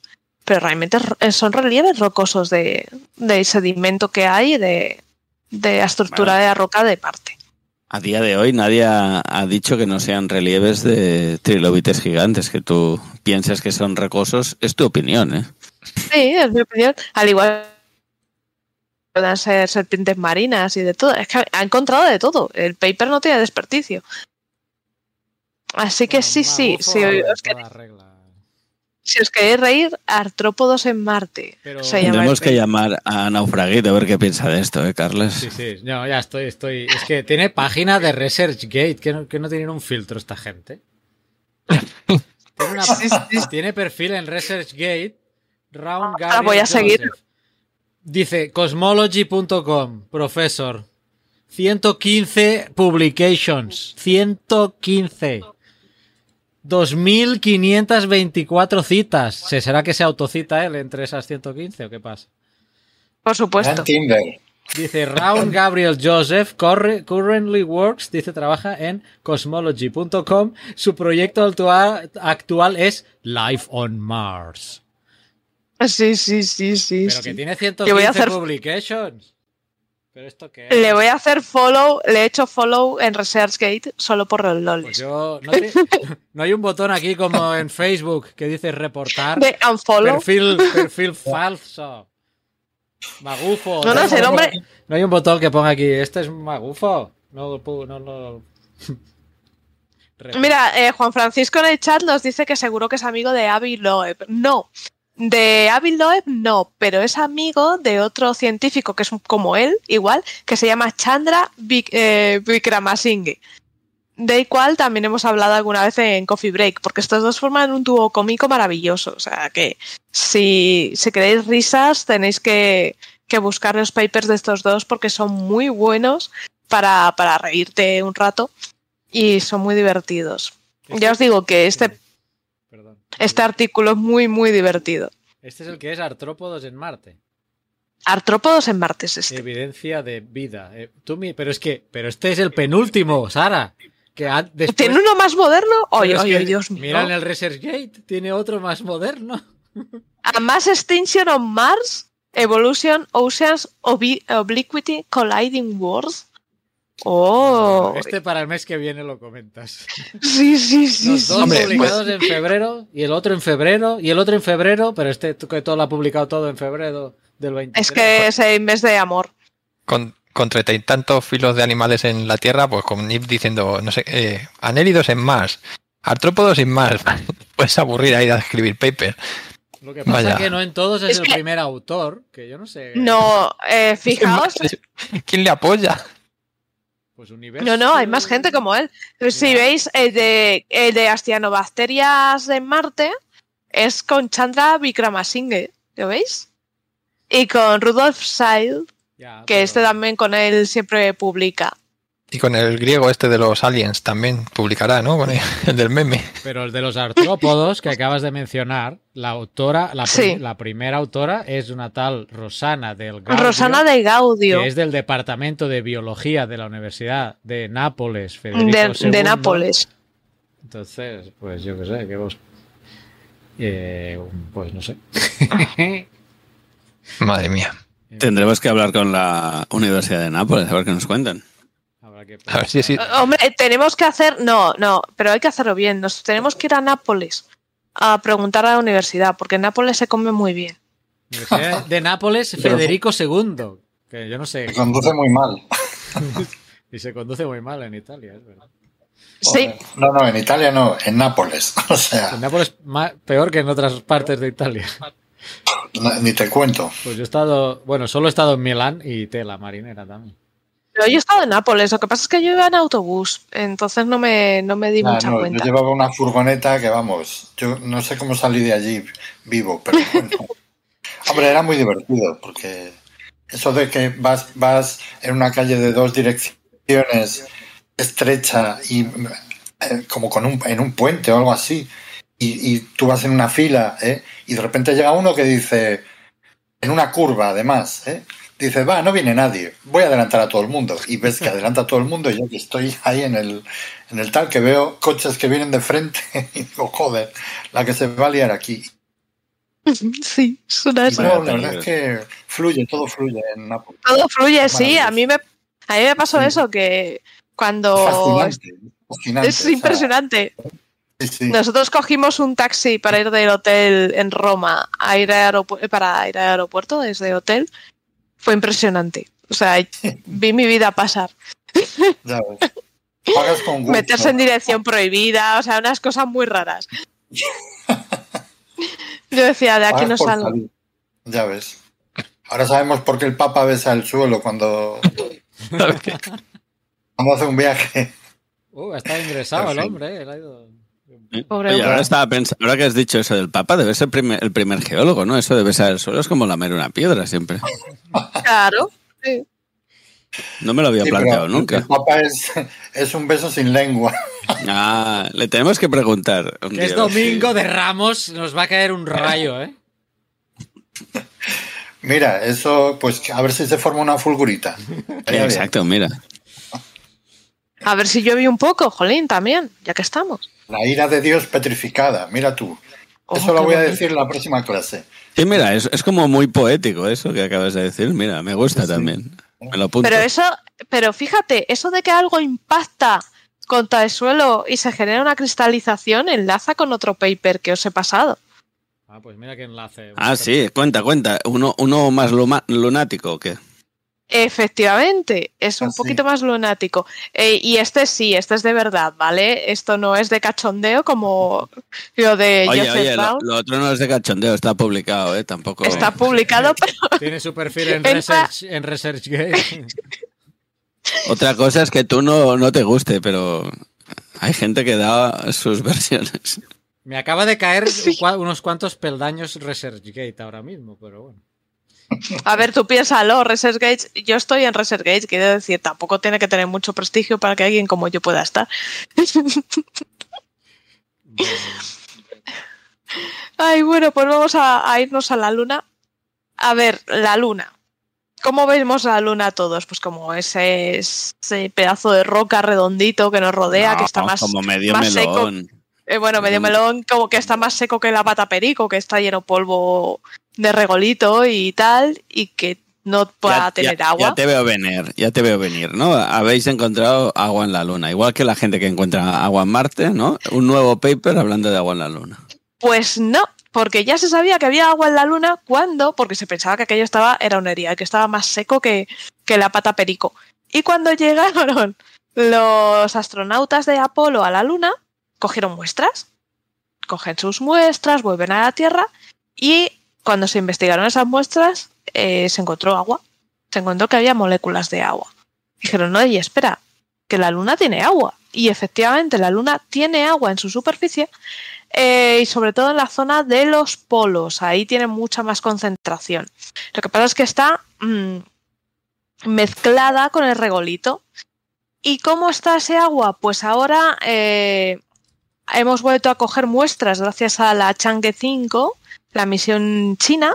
Eh, Sabéis que se lanzó una, una misión china con unos robots para recoger, es una misión robótica que recoge muestras y, y las devuelve a la Tierra.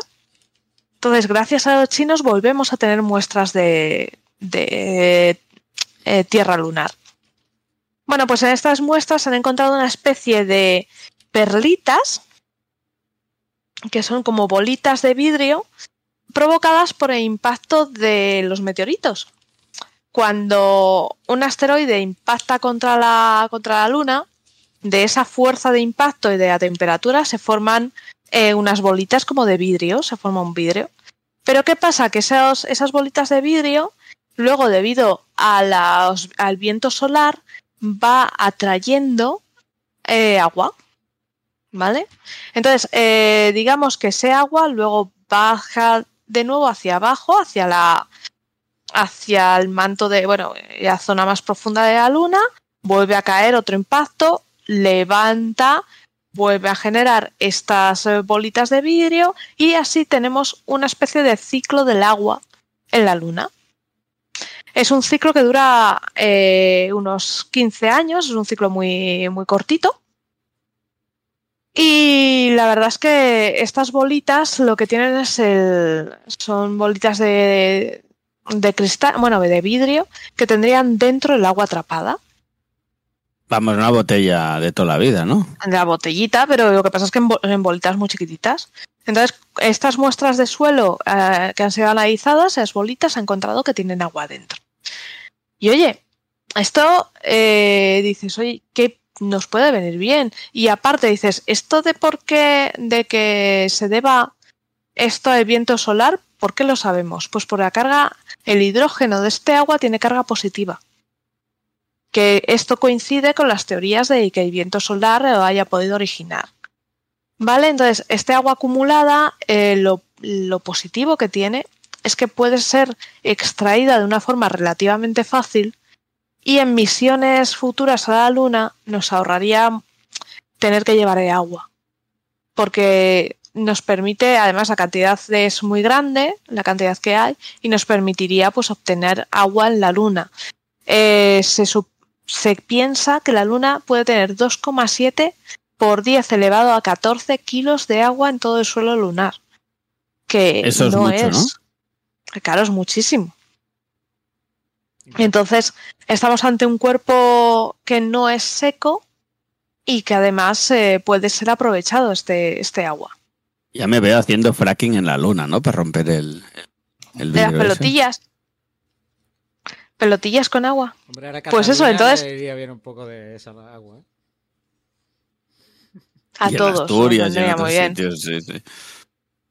Pero fijaos, ¿eh? ¿Cómo, cómo ha cambiado de pensar que hace más de 50 años que se pensaba que la luna era un trozo seco a darnos cuenta de que efectivamente no solo tiene agua, tiene un ciclo del agua y a descubrir que puede ser utilizada así en futuras misiones. Esto ha sido por la Y todo Chang'e, la Chang'e Cin- la, la sonda china, ¿no? La Chang'e, Sí. ¿has dicho? Es que A ver, ya se sabía que había, ya se sabía que había agua, y lo que pasa es que este mecanismo lo han descubi- lo han descubierto los chinos gracias a la Chang'e 5. Que ya recuerdo, estaba buscando aquí en mis notas que había hablado Con de el la- pequeño robot Yutu. de la changuesita, o sea que está siendo bastante La productiva esta sonda de los chinos, ¿eh? Sí, no, no. Los chinos está ahora dando mismo. mucho chance, chance, ¿no? Eso. Era muy malo Sí. también. China ahora mismo de- debemos Está pensar que te- el programa espacial chino está cogiendo una fuerza muy, muy buena.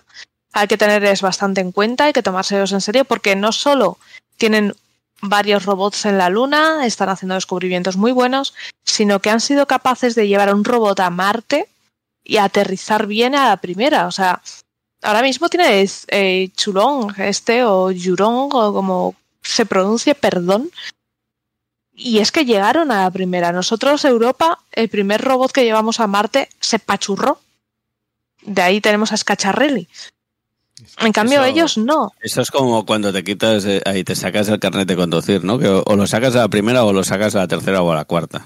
Efectivamente, algunos los sacamos a la cuarta. Pues los chinos no, a la primera. Y todo y está saliendo muy, muy bien.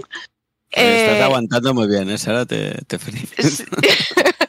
Me están dando, para la gente que nos está escuchando en el podcast, estoy recibiendo rabazos en la cara, pero de un gato.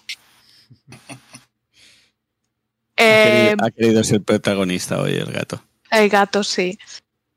Bueno, pues el, el programa espacial chino es eh, algo que hay que tomar en serio y que, bueno, la estación espacial que acaban de poner, que no es algo pequeñito precisamente, están, lo están haciendo muy bien y con fuerza. Y luego, aparte, están siendo más abiertos, porque siempre que pensamos en China pensamos en un, una- un país cerrado que no comparte nada. No, no, están compartiendo, publicando, comparten, o sea que están, están haciéndolo bien. Así que en este sentido el artículo me ha parecido fiable y me ha parecido bastante, bastante interesante. Sí, sí. China se está expandiendo en todos los ámbitos. Eh, creo que hace la semana pasada Honduras cerró ya contactos diplomáticos con Taiwán, que creo que era la única que quedaba por aquí, si no recuerdo mal, y ya pues ha formalizado su, su contacto formal con China, renunciando al reconocimiento de Taiwán, obviamente. Esto ya lo hizo El Salvador hace tres o cuatro años y, y así ha ido, ha ido avanzando geopolíticamente y en temas de ciencia pues también. Así que Mm. son, son de tener en cuenta esta- estos chinos. Eh, Luis Collante se ha pasado por el chat. Dice ¿Y qué ha dicho? ¿Qué ha dicho? Dice que ve por los comentarios que hemos hablado de los trilobites marcianos y que, bueno, que ha llegado tarde, que no lo ha oído, que nos da abrazos a todos y pues sí, ya, y Mario ya le ha dicho que también hemos hablado seriamente de Sí, no, de Luis. Luis, Luis, además, Jolín, se aprende muchísimo. Yo, si no, si los oyentes no le siguen en Twitter, hay que seguiré porque se aprende un montón de trilobites, son fascinantes y, y es súper majo, la verdad. Y estaba pensando estos días, eh, le aceptaron un paper a él y a, a Olaya y a, y a Marta Sí. de Falla de Mente, ¿no? Creo que ha Sí. sido como un mes bastante prolífero, así ha que... sido muy bueno. ¿A Marta ha sido, no ha sido dos? O uno. O dos, sí, puede ser, no sé. A veces no tengo claro si es dos veces el mismo o, si han sido yo- dos diferentes. Pero bueno, eh, si os pasáis por sus cuentas podéis ver eso que les han aceptado los papers, así que hay más temas nuevos por consultar. Y Nia ha publicado un libro en formato físico también. Es verdad, sí, los Volkis, sí. Ah, y también, mira, ahora que estábamos hablando de la palma y que se tienen que sacar más palmas y tal, los que nos escuchéis aquí desde Cataluña han hecho una iniciativa con la Universidad de Barcelona, V Divulga, de sacar una mona de Pascua de chocolate ah. que, ha diseñado ella y que, se puede comprar en muchas pastelerías de Cataluña. Así que todos aquellos que nos escuchéis, eh, aprovechad y si tenéis que regalarle algún, si sois padrinos de alguien, aprovechad para, para comprar esa mona y, y regalar un toque geológico para esa Pascua. Y no sé, Carlas, ya, ya casi llevamos dos horas. Sí, sí. No, uy, uy. Quedan 15 minutos para las dos horas. Vale, vale, perdón, perdón. no, no iba a Tranquilo, no, que, la gente trabaja aquí, ¿eh? ah, yo no, yo no trabajo. Eh, ¿Qué te iba a decir? Que no, lo de la mona del, de Niar eh, está retuiteado. Nuestro tweet, los papers de lo de Olaya también. Y los otros creo que no, pero te encargas tú. Busca, busca por ahí. Ah, me encargo yo, vale, Porque no los tengo yo ubicados a ellos. Pero los, los, de Olaya sí están ya rectificados. No, a ver, notas rápidas que tenía aquí apuntadas. Eh, el mes pasado dijimos que venían los Oscars y Fire of Love, el documental de los Kraft, estaba nominado, no ganó. Falló, ¿no? Falló. No ganó, ganó el documental Navalny, el, el opositor ruso que envenenaron y se lo llevaron a Alemania, etcétera. Y bueno, iba a contar el final, pero no lo cuento. Pues no sé, un spoiler, un spoiler. No, no, no cuentes finales, que la gente se enfada y con razón. Sí, sí. Pues nada, ganó este documental, Navalny, y Fire of Love, pues no ganó. Y igualmente podríamos traer a Olaya porque vi que la V hizo una presentación. ¿Eh? Que dijo, siempre me traéis para hablar Billy. Pues no sé si quedó grabada esa exposición que hicieron de V, la voy a buscar, a ver si está por YouTube, mm, para, seguro que es interesante. Em, luego creo que vamos a instaurar una sección nueva de el titular absurdo del mes o algo así, porque cada mes sale uno en Europa Press, Antena 3, o como es el caso de este mes, que se junta a esta lista el canal de noticias 324, que tituló... De la televisión catalana. Sí, eh, ya traducido, pues sería El continente africano se dividirá y seis países ganarán una salida al mar. Así, este es el titular. ¿Y cuándo se divide? ¿Mañana o cómo está el tema? Suerte que en la noticia ya pone que de aquí no sé cuántos millones de años, pues patatín, patatán. Pero bueno, ya ves tú. O sea, a ver, yo no sé ahora cómo se, quién, a quién se le ha iluminado ahora que se iba a, abrir el continente africano. Si eso, pues está el Rift ahí. El Rift de toda la vida, ¿no? Que el cuerno de África se... Y toda la vida que seguirá, o sea que tranquilo. no tenía mucho más misterio. Por eso no, veo yo ahora la necesidad de... Hombre, puede ser interesante. Germán tendrá trabajo, hacer cimentaciones nuevas si, si la cosa se mueve mucho. Habrá que abrir una sede ahí. Lo suyo sería comprarse una parcela allí para... Estarán barata y mañana será... Claro, allí en primera línea de mar, ¿no? Todo es la hostia, sí, sí. Podríamos, podría, podría hacer Germán un concurso de, dos titulares absurdos, a ver cuál al final, porque el titular, se van juntando titulares absurdos y el que gane puede ser espectacular. En fin, bueno, no creo que tenga mayor comentario, ¿no? Este titular. Daría pie a quizá a explicar por qué se está separando el continente africano, no sé, ahí si Pedro quiere hacer una explicación un poco más eh, bueno, es geológica de lo que está pasando ahí.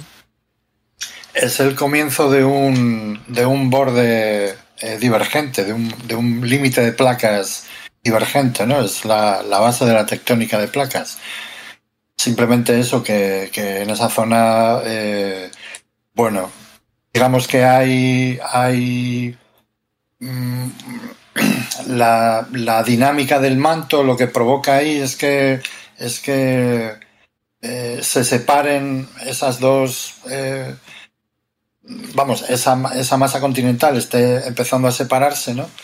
Y seguramente una de las cosas que ocurren, o bueno, a lo mejor es un modelo un poco simplista, ¿no? Pero vamos, eh, normalmente eh, un, continente puede actuar como de, de tapadera, ¿no? Y, hacer que se acumule por ahí debajo más calor del, habitual.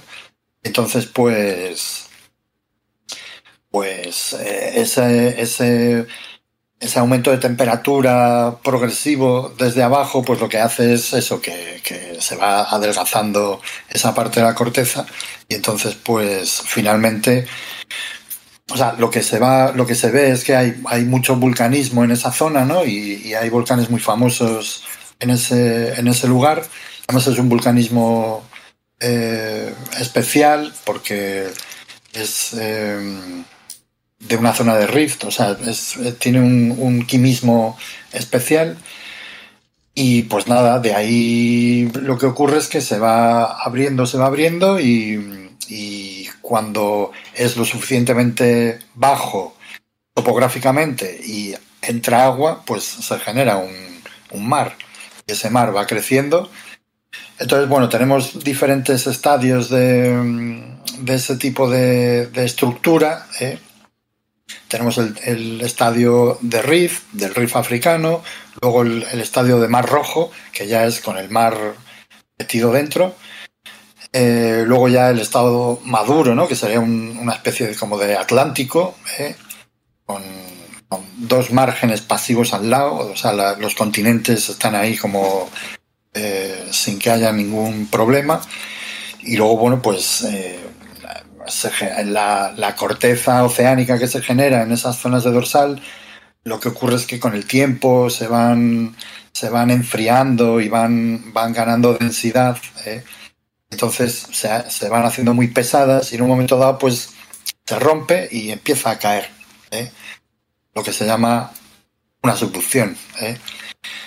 Y ya cuando empieza a caer, pues es como cuando pones una cadena al lado de una, en, un, en, un, en una mesa, ¿no? Que, que eh, al principio no se cae, pero tú la vas bajando poco a poco y en un momento dado se cae toda. ¿eh? Bueno, pues la, la, fuerza principal en las zonas de subducción es esa placa que, que tira para abajo. Uh -huh. Y pues nada, me vuelto otra vez a empezar porque el, el, el, esa placa que subduce pues lo que hace es que aproxima otra vez esas dos masas continentales que se estaban separando y entonces pues se produce el choque de los continentes, ¿no? Eh, y luego ya pues vuel vuelta a empezar, es lo que se llama el ciclo, lo que se llama el ciclo de Wilson. Wilson, que no es el, el, de la peli. ¿Cuál era esa peli que salía Wilson? Náufrago. Cast Náufrago, ¿no? Castaway. Ah, Wilson, es verdad. Castaway. Sí, sí, es verdad, Wilson. El balón, no, este El era... balón de Wilson típico de Wilson, fútbol sí. americano, ¿no? Es una marca Esa muy típica. Sí, es la culpable del nombre de nuestro podcast. Ah, yo pensaba que era un coco. Como no lo he visto, pensaba que hablaba Es un balón. coco. Es, un balón de voliplaya. de la No, Tom Hanks. de la Con- marca- en Tom- de seguramente la marca. el original era, era un coco, pero en la, en la peli de Tom Hanks es un, es un balón. Es un balón de la marca Wilson. Sí, sí. Sí. Pues Este es eh, un poco anterior a, a la película, el Tufo Wilson. Pero bueno, eso, que, que, Pues eso, es un. Y otra de las Bueno, consecuencias interesantes, eh, producto de que, se- de que hay un hundimiento de, de la corteza, eh, es observable que, eh, la formación de los lagos, ¿no? Los lagos del, del gran valle del, del Rift. eh, Sí, Entonces también se puede uno ver, te puedes ir al Google Earth y ves esa al- una, una alineación de, de lagos, pues asociada a, a toda esta. claro. Y además, esos lagos tienen también un quimismo particular. Son muy ricos en sodio, en calcio. Y de hecho, mmm, ese, ese quimismo y esa salinidad son, son los que provocan que los flamencos sean rosas. ¿eh? Entonces, bueno, pues hay ahí una, una correlación entre la tectónica de placas y el color de los flamencos. Y, Oh, y yo estaba pensando, volcanes como el. El eh, Ondongolengá y todo esto están, a- sí. ¿Están asociados o ya están suficientemente apartados para que no sea del, del mismo proceso? Pues, o, o el yo- típico mítico de África, el más grande de todos, el que no me sale ahora el nombre, pero me va a salir el, Kilimanjaro. el Kilimanjaro, eso. Sí.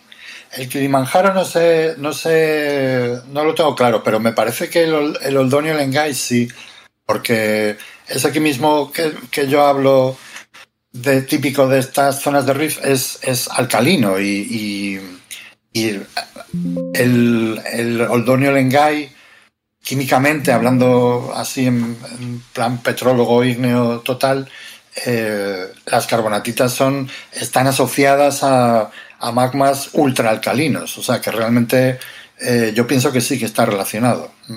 Y de hecho, es, es, yo creo que es, es además la fuente del sodio y, y del calcio eh, de los lagos. O sea que, que bueno. Hay una entrada. Sí, yo, Di, di. No, estaba hablando de el Oldonio Lengai, este volcán eh, es muy es muy peculiar porque es el único volcán de carbonatitas que hay en la actualidad y que además está activo. ¿eh? Entonces yo Oh. recomiendo a todo el mundo que lo busque. No sé muy bien cómo decir cómo se escribe Old- Oldonillo. Me parece que es Oldonillo Lengai. ¿eh? Oldonillo Lengai. eh, erupción o algo así en YouTube y veis que son, son carbonatos realmente lo que está saliendo de, de ese volcán. ¿eh? Entonces es una lava muy rara porque es, es muy líquida, ¿eh? es muchísimo más líquida que la lava normal y en comparación con, con la lava, por ejemplo, de La Palma, que salía a 1200, 1400 grados, pues esta sale a 500 grados. O sea, es muy fría. ¿eh? Es más fresquita, ¿no? no le pongas la mano encima, pero está muy fría. ¿eh? Y, y luego yo recuerdo que un alumno me trajo me trajo un trozo de roca de esta de, del Oldonio Lengai y me dijo, oye, he estado este verano en, en África y tal, me he acordado de ti te he traído una piedra. Y yo, vale, me alegro, gracias. Es una Felicidades. maravilla. claro. Una carbonatita de- del Oldonio Lengai es un es todo un souvenir. ¿eh? Pero lo curioso es que eh, desde que la tengo, que hace ya bastantes años, eh, Te ha caído una maldición. vamos, no, Ah, al año bueno. siguiente estaba completamente blanca. O sea, se, se ha, se ha eh, Blanca. ¿Ha sí, reaccionado la, el carbonato? Pues posiblemente sí, ¿eh? Y, y- y no le ha tocado, pero, pero hay como polvillo alrededor, o sea que se está, se está desintegrando. ¿eh? Hidratará a lo Bueno. mejor o algo. ¿Eh? Se hidrata a lo mejor con el, con el agua de- Es posible. del ambiente. En Madrid tampoco es que haya mucho, mucho eh, hidratación, pero bueno, sí, seguramente más que en su lugar de origen. Ya, a mí, por ejemplo, se me han estropeado las calcantitas. A mí se me han vuelto, han perdido todo el color Sí. azul este brillante, porque a lo mejor tienen 20 o 30 años, y en Toledo, que está seco, pero con la humedad del, del ambiente se ha debido de, Claro. de terminar de estropear, pues, a ver, son sulfatos, o sea que... Sí, no, hombre, a mí me dijo este chaval que, que eso, que, que esperase esa, esa reacción, ¿no? O sea, que era algo normal. Pero Vamos, que me llama la atención, la tengo ahí puesta en, el, en, la, en la estantería y veo cómo se va degradando con el tiempo. es como tener un perrillo, es- ¿no? Que, ¿eh? Es muy curiosa la erupción. Sí. Estoy viéndola y Sí, Es sí, como- da- es muy rara porque es es súper líquida. O sea, no, sí, no- es como ver agua fluir. Parece un río Sí, de sí. agua. Además, Total, como es blanquecino, es muy raro. Claro. No sé Relacionado cómo con ¿eh? Pero, o sea, lo digo por el color que pueda tener. ¿eh? La verdad es que no, no lo sé, pero vamos, eh, es una erupción, pues eso, muy, muy, muy, muy particular. ¿eh? Sobre todo de unas rocas que son muy extrañas, ¿no? Porque tú del manto lo, único- lo último que te esperas es ver salir calcita de ahí. La calcita para el común de los mortales es, es algo biogénico, algo que generan los bichos para protegerse, pero no que esté ahí abajo en el manto, en esas cantidades, porque en el manto hay un montón de cosas, pero está todo disperso. pero que dé para formarse un, un magma ¿eh? y, y, ese pedazo de volcán, porque el Oldonio Lengai a lo mejor tiene... Es bestia, sí, sí, es grande. Es una barbaridad. Tiene más de, por lo menos 2.000 metros tiene, o sea, es un volcancito. ¿eh? Mira, 2.960 metros. Claro, es una barbaridad de, de, de bichos. ¿eh? Todo eso estaba en el mar y son todo carbonatos, o sea, ¿eh? son rocas muy, muy misteriosas, la verdad. Sí, luego está cerquita también está el, el Parque Nacional de Ngorongoro, que también uh -huh. no deja de ser un, una caldera, un, aquí pone cráter, pero si no recuerdo mal, era una caldera de un antiguo volcán, que también el, el, hecho de que haya dejado ese hueco, ¿no? esa depresión típica de las calderas cuando colapsan, eh, hace que ahí encuentres una, una población de animales, ¿no? que por eso es una reserva claro. eh, tan importante y un sitio muy bonito para, para visitar. Era cuenca endorreica, ¿no? El Gorongoro. Sí, es, eh, tú vas allá y parece que estés en un zoo porque está como todo cerrado, no, los bichos están dentro y tienen pared alrededor de todo. Lo, bajas mucho para entrar dentro del Ngorongoro y, y, es un sitio muy bonito. A mí me gustó mucho. Es, lo digo para darle envidia a Germán que siempre tenemos que. No, no se la da solo a él, no te preocupes. A mí también. Aquí Luis eh, mira, Luis. Eh, sí, va a leer sí. eso, léelo, léelo. Eh, Luis Collantes dice eso, que las calcantitas y las melanteritas, si queréis que recuperen su color, hay que meterlas en una caja de plástico cerrada, el típico tupper, con papel mojado en el fondo y un plástico encima del papel. Y que con eso recuperan su, su color. Ah, pues habrá que agradecérselo porque lo voy a tener que hacer. Sí. Dale candela. Las tengo fatal, las pobres. Y con... no, no, las he visto, Mario. ¿Dónde las tienes? En casa de tus suegros. Ah. Y relacionado con lo que decía Pedro antes, buscad también imágenes del lago Natrón, que es el, el lago este famoso con que tiene súper concentración de, de, sales y de, como sí, su propio nombre indica. Y veréis ahí casi fósiles ya hechos de, de animales, de que, que, se han quedado, que le cristalizan encima, se mueren y cristaliza encima las aguas de, del lago. Y aparte, sí, natrón, igual que, que natrium, sodio.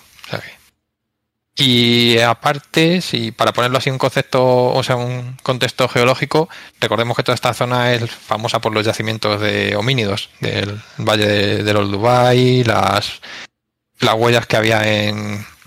Homínidos de geológico, ¿qué, ¿qué, quieres decir? No te, para, no te entiendo. No, para darnos cuenta. darnos cuenta de que no eso va a haber. No es ni paleo, no es no, ni paleo. Eso, nah, eso es escarbar un poquito encima y ya está. Pues yo tengo un colega que es el es el, el geólogo que, que, lleva uno de los que está colaborando en uno de esos de esos eh, yacimientos. ¿Mm? Qué guay.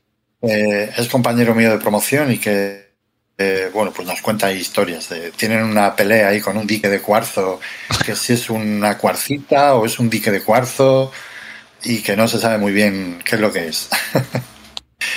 Y bueno, pues... Mira, mira, un tema interesante para apuntar a otro día, ¿no? Para traer otro programa. Igual que el que nos está pues preguntando, sí. viajando con ciencia, que no te vamos a contestar ahora, ya te aviso porque Oscar me va a matar, pero nos pregunta, no, no. ¿tenéis información al respecto si sabéis cómo se forman las bolsas de hidrógeno que están encontrando para explotar? Los yacimientos de hidrógeno. ¿Qué, qué proceso sí. geológico las forma? Sí. Estuvo, estuvimos además, no me dio tiempo la semana, el, el, mes anterior a hablar de esto porque tenía noticia más o menos leída de los yacimientos de hidrógeno dorado. Así que sí, es interesante.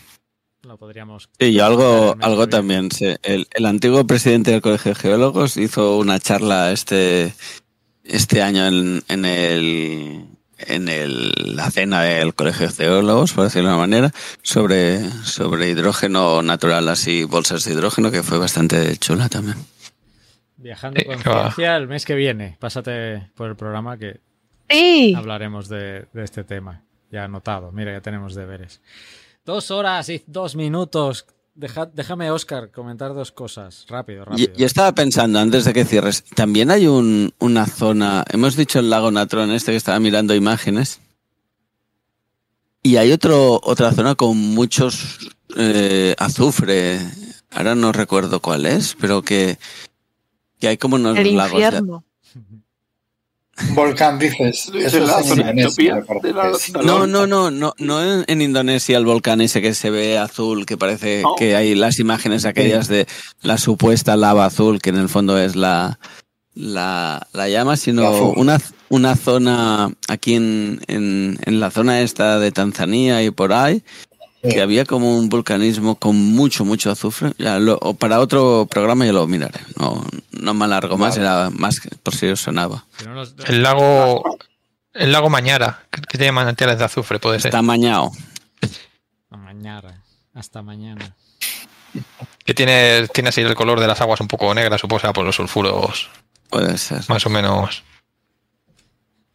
Eh, Es una, es una zona con mucho azufre, como decía Sara, muy, muy de muy diabólica. diabólica, sí. Vamos, Muy que tiene que oler, tiene que oler bien ahí, ¿eh? Sí. ¿Sabes por qué para atacar al diablo hay que hacerlo en inglés? ¿Eso lo sabías o no? No, pero porque, porque en inglés es débil. Ah, muy bien. Ya Es que está. me la has no- puesto- no. Me la has Señor. puesto, me la has puesto a huevo. Ay, Dios Sí, la, mío. la culpa es mía, ¿no? Ya, ya- ya lo- Claro, a ver. Este, va, déjame comentar. Una cosa muy triste, que el señor Biden acaba, bueno, acaba no, ha aprobado un decreto para perforar Alaska en una zona pues que estaba protegida, pero era territorio Van a perforar Alaska y han preguntado a Mario Vaquerizo qué opina de eso. No sé, habrá que, habrá que buscar, habrá que buscar la opinión. Seguro que le parece bien y todo. Entonces, pues nada, eh, lamentablemente, esto creo que ya si hace tiempo lo comentábamos, porque con el deshielo de los polos, esto vamos a verlo cada vez más, porque esto va a ser la guerra de esos países que colindan con el Ártico. Y hay mucho, pero que mucho, mm, sobre todo gas, pero también va a haber petróleo. Y va a ser inevitable que eh, pues Canadá, Estados Unidos, eh, Rusia, ¿quién más está por ahí? Dinamarca, Noruega, Dinamarca, Noruega, Finlandia. ¿eh? Eh, bueno, pues lamentablemente. de hecho, creo que ha sido Rosatom la que ha firmado o va a firmar un convenio de, de trabajo con Noruega para cederle reactores eh, pequeños nucleares para poder suministrar potencia a- para poder extraer allí petróleo y gas a Noruega. O sea que No sé si miráis la serie Borgen. eh, No, pero sé cuál es. pues Me suena, sí. está, está interesante, pues la última temporada que hicieron tocan un poco este tema de tema de recursos petrolíferos y medio ambiente y, y protección y explotación. Y ya que os he cortado, eh, la zona que quería decir yo con mucho azufre se llama la depresión de Danakil, que no sé si es de Star Wars o no. Si buscáis Da- Danakil depresión imágenes en Google, veréis lo que quería decir. Yo soy de Danakil, Danakil no era para el colesterol. No, Ah, no, es es de Danakil. Estamos sembrados. Hoy tengo un día muy tonto. Estamos bien, estamos bien. No, no, estamos en el buen nivel. En el buen nivel. Germán se lo está pasando bueno. sí está diciendo, pero ¿cómo he caído aquí, Dios mío?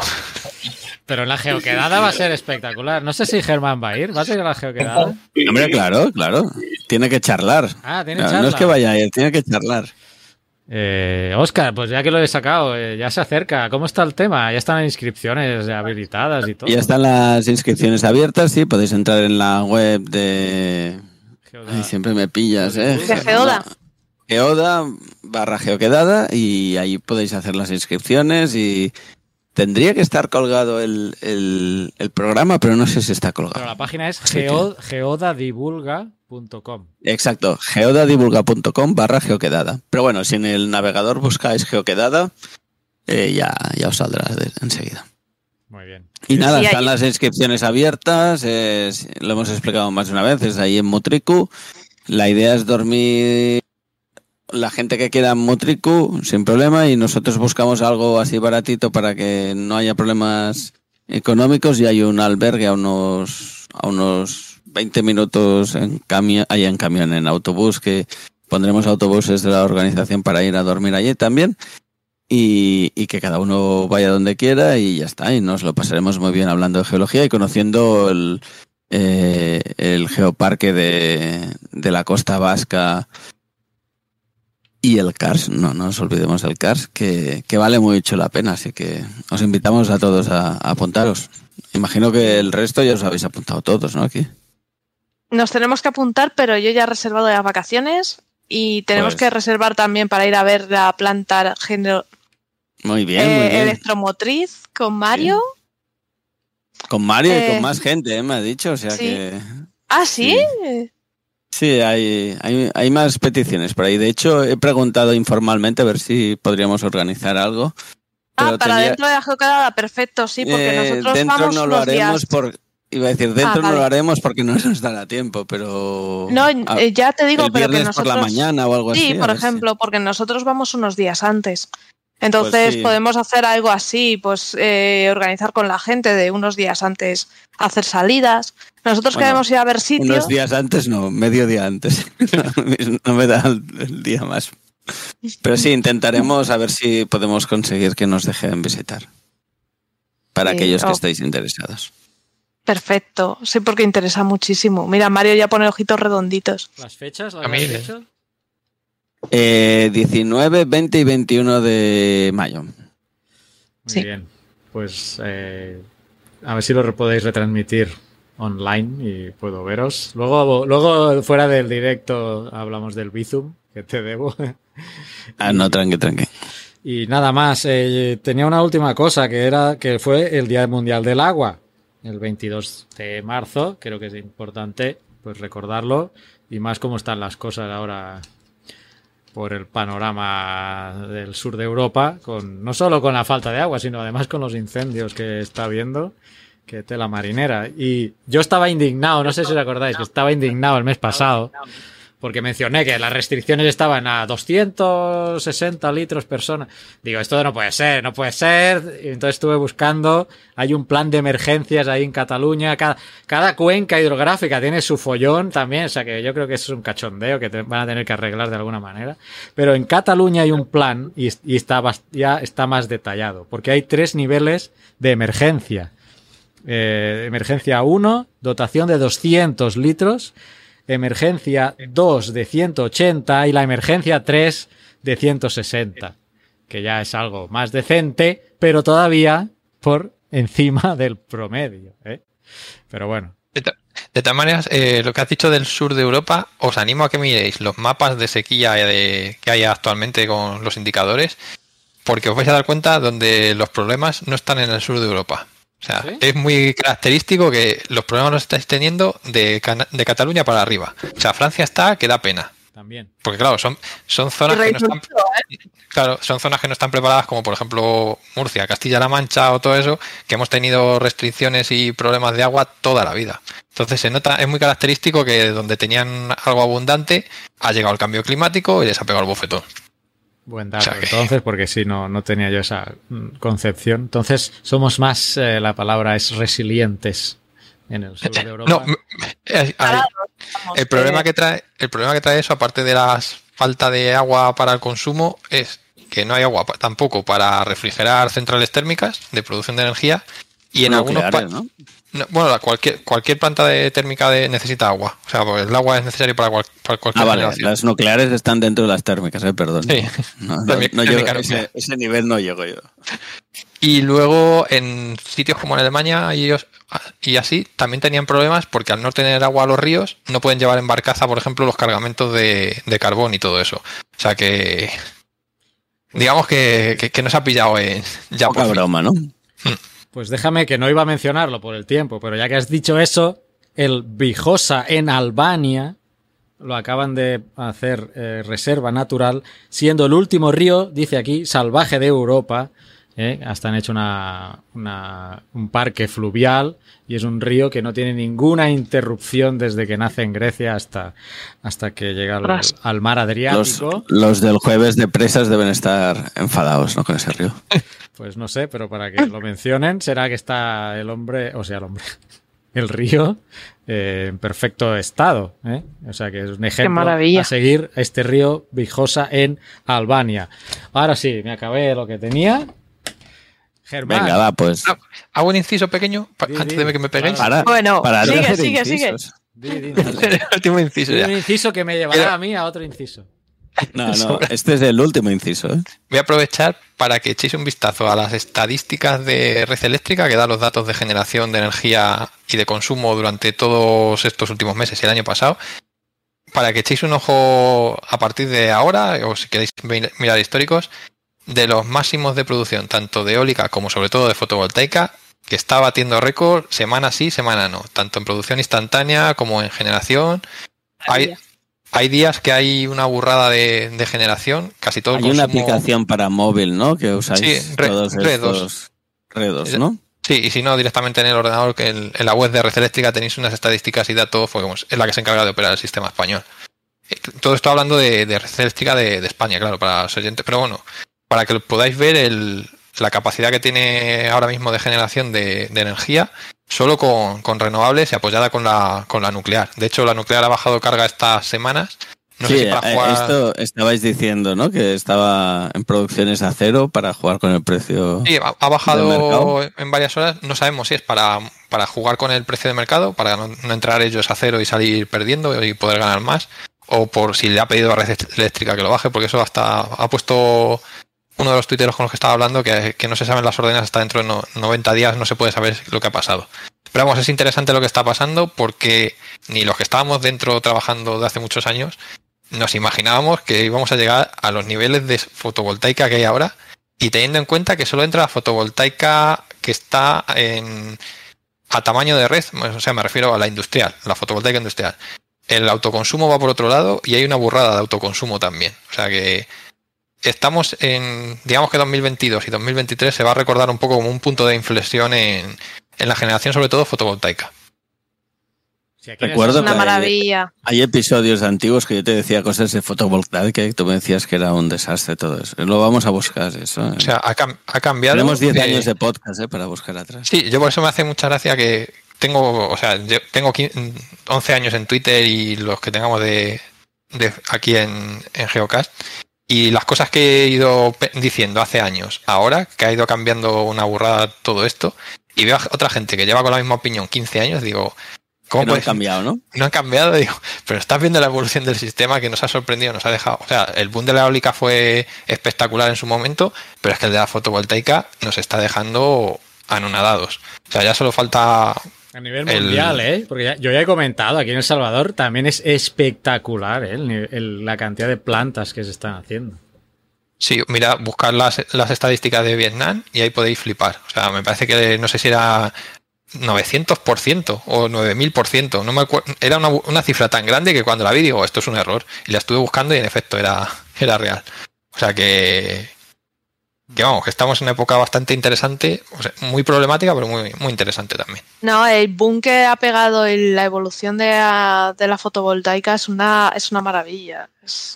Y además, si yo os invito a ir viendo, fijaros cuando vayáis en autobús o cuando tal, en los polígonos industriales, porque cada vez más tejados están llenos de placas solares, porque ya compensa el, el precio de poner paneles solares. eh, ya les hace muy bastante inter- sí, muy competitivos y muy interesantes. Y no solo em- ha empezado en industria y esto va a seguir a viviendas, a comunidades, edificios y, y muy bien, porque eh, esto es el comienzo de las comunidades energéticas. Muy bien, muy bien. Eh, lo, corto. Iba a decir, este es un podcast de geología, aquí hablamos de petróleo, no hablamos de fotovoltaica. Ay, bueno, ya he mencionado. lo- No, que también hay silicio por ahí, hombre. También vale la pena. Bueno, pues. Eh, que, ¿no, Carlas, yo creo que sí, ¿no? Eh, iba, iba a darle la palabra a Germán eh, para agradecerle que se haya pasado por el programa. Si quieres mencionar, pues eh, si quieres decir algo y además pues decir pues esto, lo- dónde vas a estar en la copa ah, que vas a hacer por Twitter, tu, tu usuario, tus métodos de contacto, pues... eh, pues, Su blog. La, blog, la copa la, la- la lanzamos desde la, desde la cuenta de Geolodía es.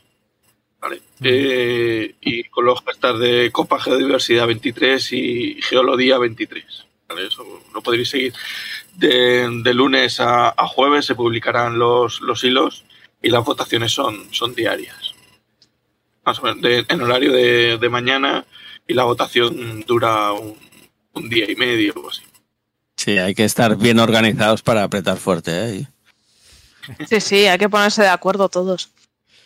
Ya sabéis, votad por Albacete. Ya veo que Oscar ya va, va a estar ahí influyendo el voto ya. Sí, No, no, no, Oscar está ahí al pie del cañón. He hecho 44, 44 cuentas. No, y aparte de eso, un, ejército de bots. y aparte tú tienes tu cuenta personal que también publicas mucha información interesante. eh, Aparte, a- aparte le daré caña también en Ingeododo, le estaré retuiteando todos los, los hilos, los tweets, las encuestas. Y bueno, yo en, en- en mi cuenta pues también... Hombre, ahora voy a estar un poco menos activo con mi cuenta porque lo otro me lleva ya bastante, me quita bastante tiempo. Pero, pero bueno, también estaré ahí con, con Oscar, con las bromas y, y esas cosas. Hay que, hay que apretar ahí, sí. Muchas gracias Oye. por la invitación. ¿Y la, la empresa de viajes cuándo la montamos? Oye, ¿cómo está el tema? Es- es- no te creas tú que a veces no me entran ganas de decir "Bueno, a la porra todo y hacemos algo de viaje. Oye, yo me uno, ¿eh? No estaría mal, no estaría mal. Pero bueno. Y nada, nos vemos en la geoquedada, que no queda mucho. No queda mucho. muy- eso iba a decir que el siguiente mensual, Oscar, eh, va a ser después. Estaremos encima. Va a ser después de la geoquedada. No, antes, ¿no? No, antes, porque es en abril y 20, la geoquedada es en mayo. Sí, sí, te, no, no te Ah, no, adelantes. No, pero como. Claro. Que hoy estamos grabando con un poquito los- tarde. Con los ¿eh, tiempos Carlos? que grabamos, no sé. ¿eh? Bueno, ya, ya, ya intentaré apretar para, para grabar antes de la geoquedada. hombre. Vale, vale. Bueno, Oye, el próximo mes hablamos menos de paleontología y más de petrología, ¿eh? que yo estoy como, como Pedro que no... Te no- empeñaste, te empeñaste no me tú en el tema de Ya. la paleontología. Así que, Eso- sí, sí, es culpa mía, ¿eh? reconozco, pero ya, este mes me, me dedicaré a mirar eh, noticias más de Petro. bueno, ya tenemos lo de las bolsas de hidrógeno. Eso ya anotado. Muy bien. Sí, eso es, impor- importante. Pues me voy despidiendo entonces, o nos vamos despidiendo de Mario. Gracias también por pasarte un mes más. a todos, encantado de tener aquí a, a Germán. Eh, Pedro también, gracias. Pues sí, nada. A ver, la, la conexión al final bien, ¿no? El mes que viene estás ya... Bueno, sí, no, ya estaré en casa, o sea que ahora me he venido a la cocina, ¿eh? como en los pueblos. Ya está bien, siempre, siempre es buen sitio la cocina. pues sí. Mm. Me gusta esa olla gigante que tienes ahí, Sí, es- sí. Sí, esa típica de casa de pueblo. Para hacer Total. un puchero, ¿no? Una fabada. Aquí, Una faba- Ya Ah, claro, aquí tocan fabadas. Oye, mira, Sara, le podrías haber dado unas cuantas fabas. Bueno, aquí le decimos fabas, no sé cómo. Habas en castellano, ¿no? Sí, sí, sí. No, no las tienes en el huerto ahí que acaban de Las salir. tengo, las pero habas. están verdecitas, estas se comen Aún están verdes. verdes. Pero esas que son pequeñitas son muy buenas, ¿eh? Cuando son Sí, las, estas- las, fa- las habas cuando son pequeñitas, buenísimas. Estas con un verdes poco de chocolate, cocidas con chocolate, están espectaculares, que Oh. lo sepáis. Con chocolate. Sí. Qué combinaciones más raras. Bueno, bueno. Ya buscaré una receta, ya os la pasaré. Sí, sí, sí, por favor. Eso es como el conejo a la sanabresa, que va con chocolate también.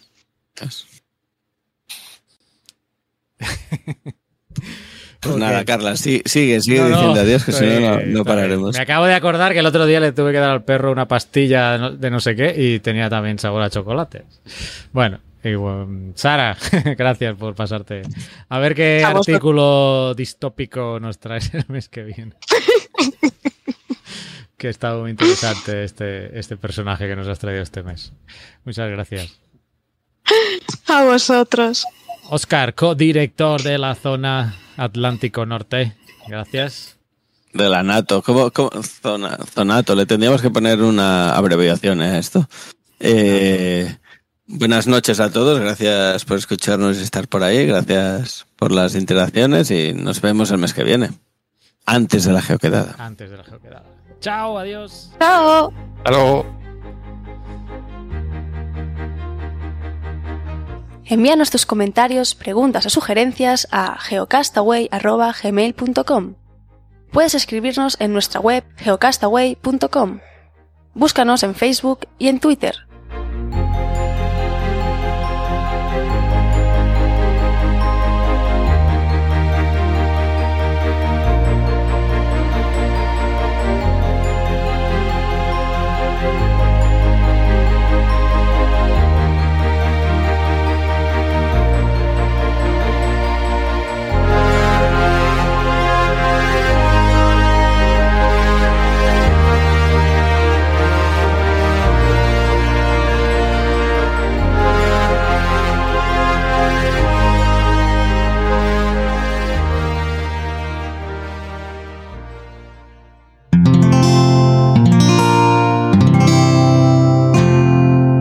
Puedes escuchar más capítulos de este podcast y de todos los que pertenecen a la comunidad Cuonda en cuonda.com.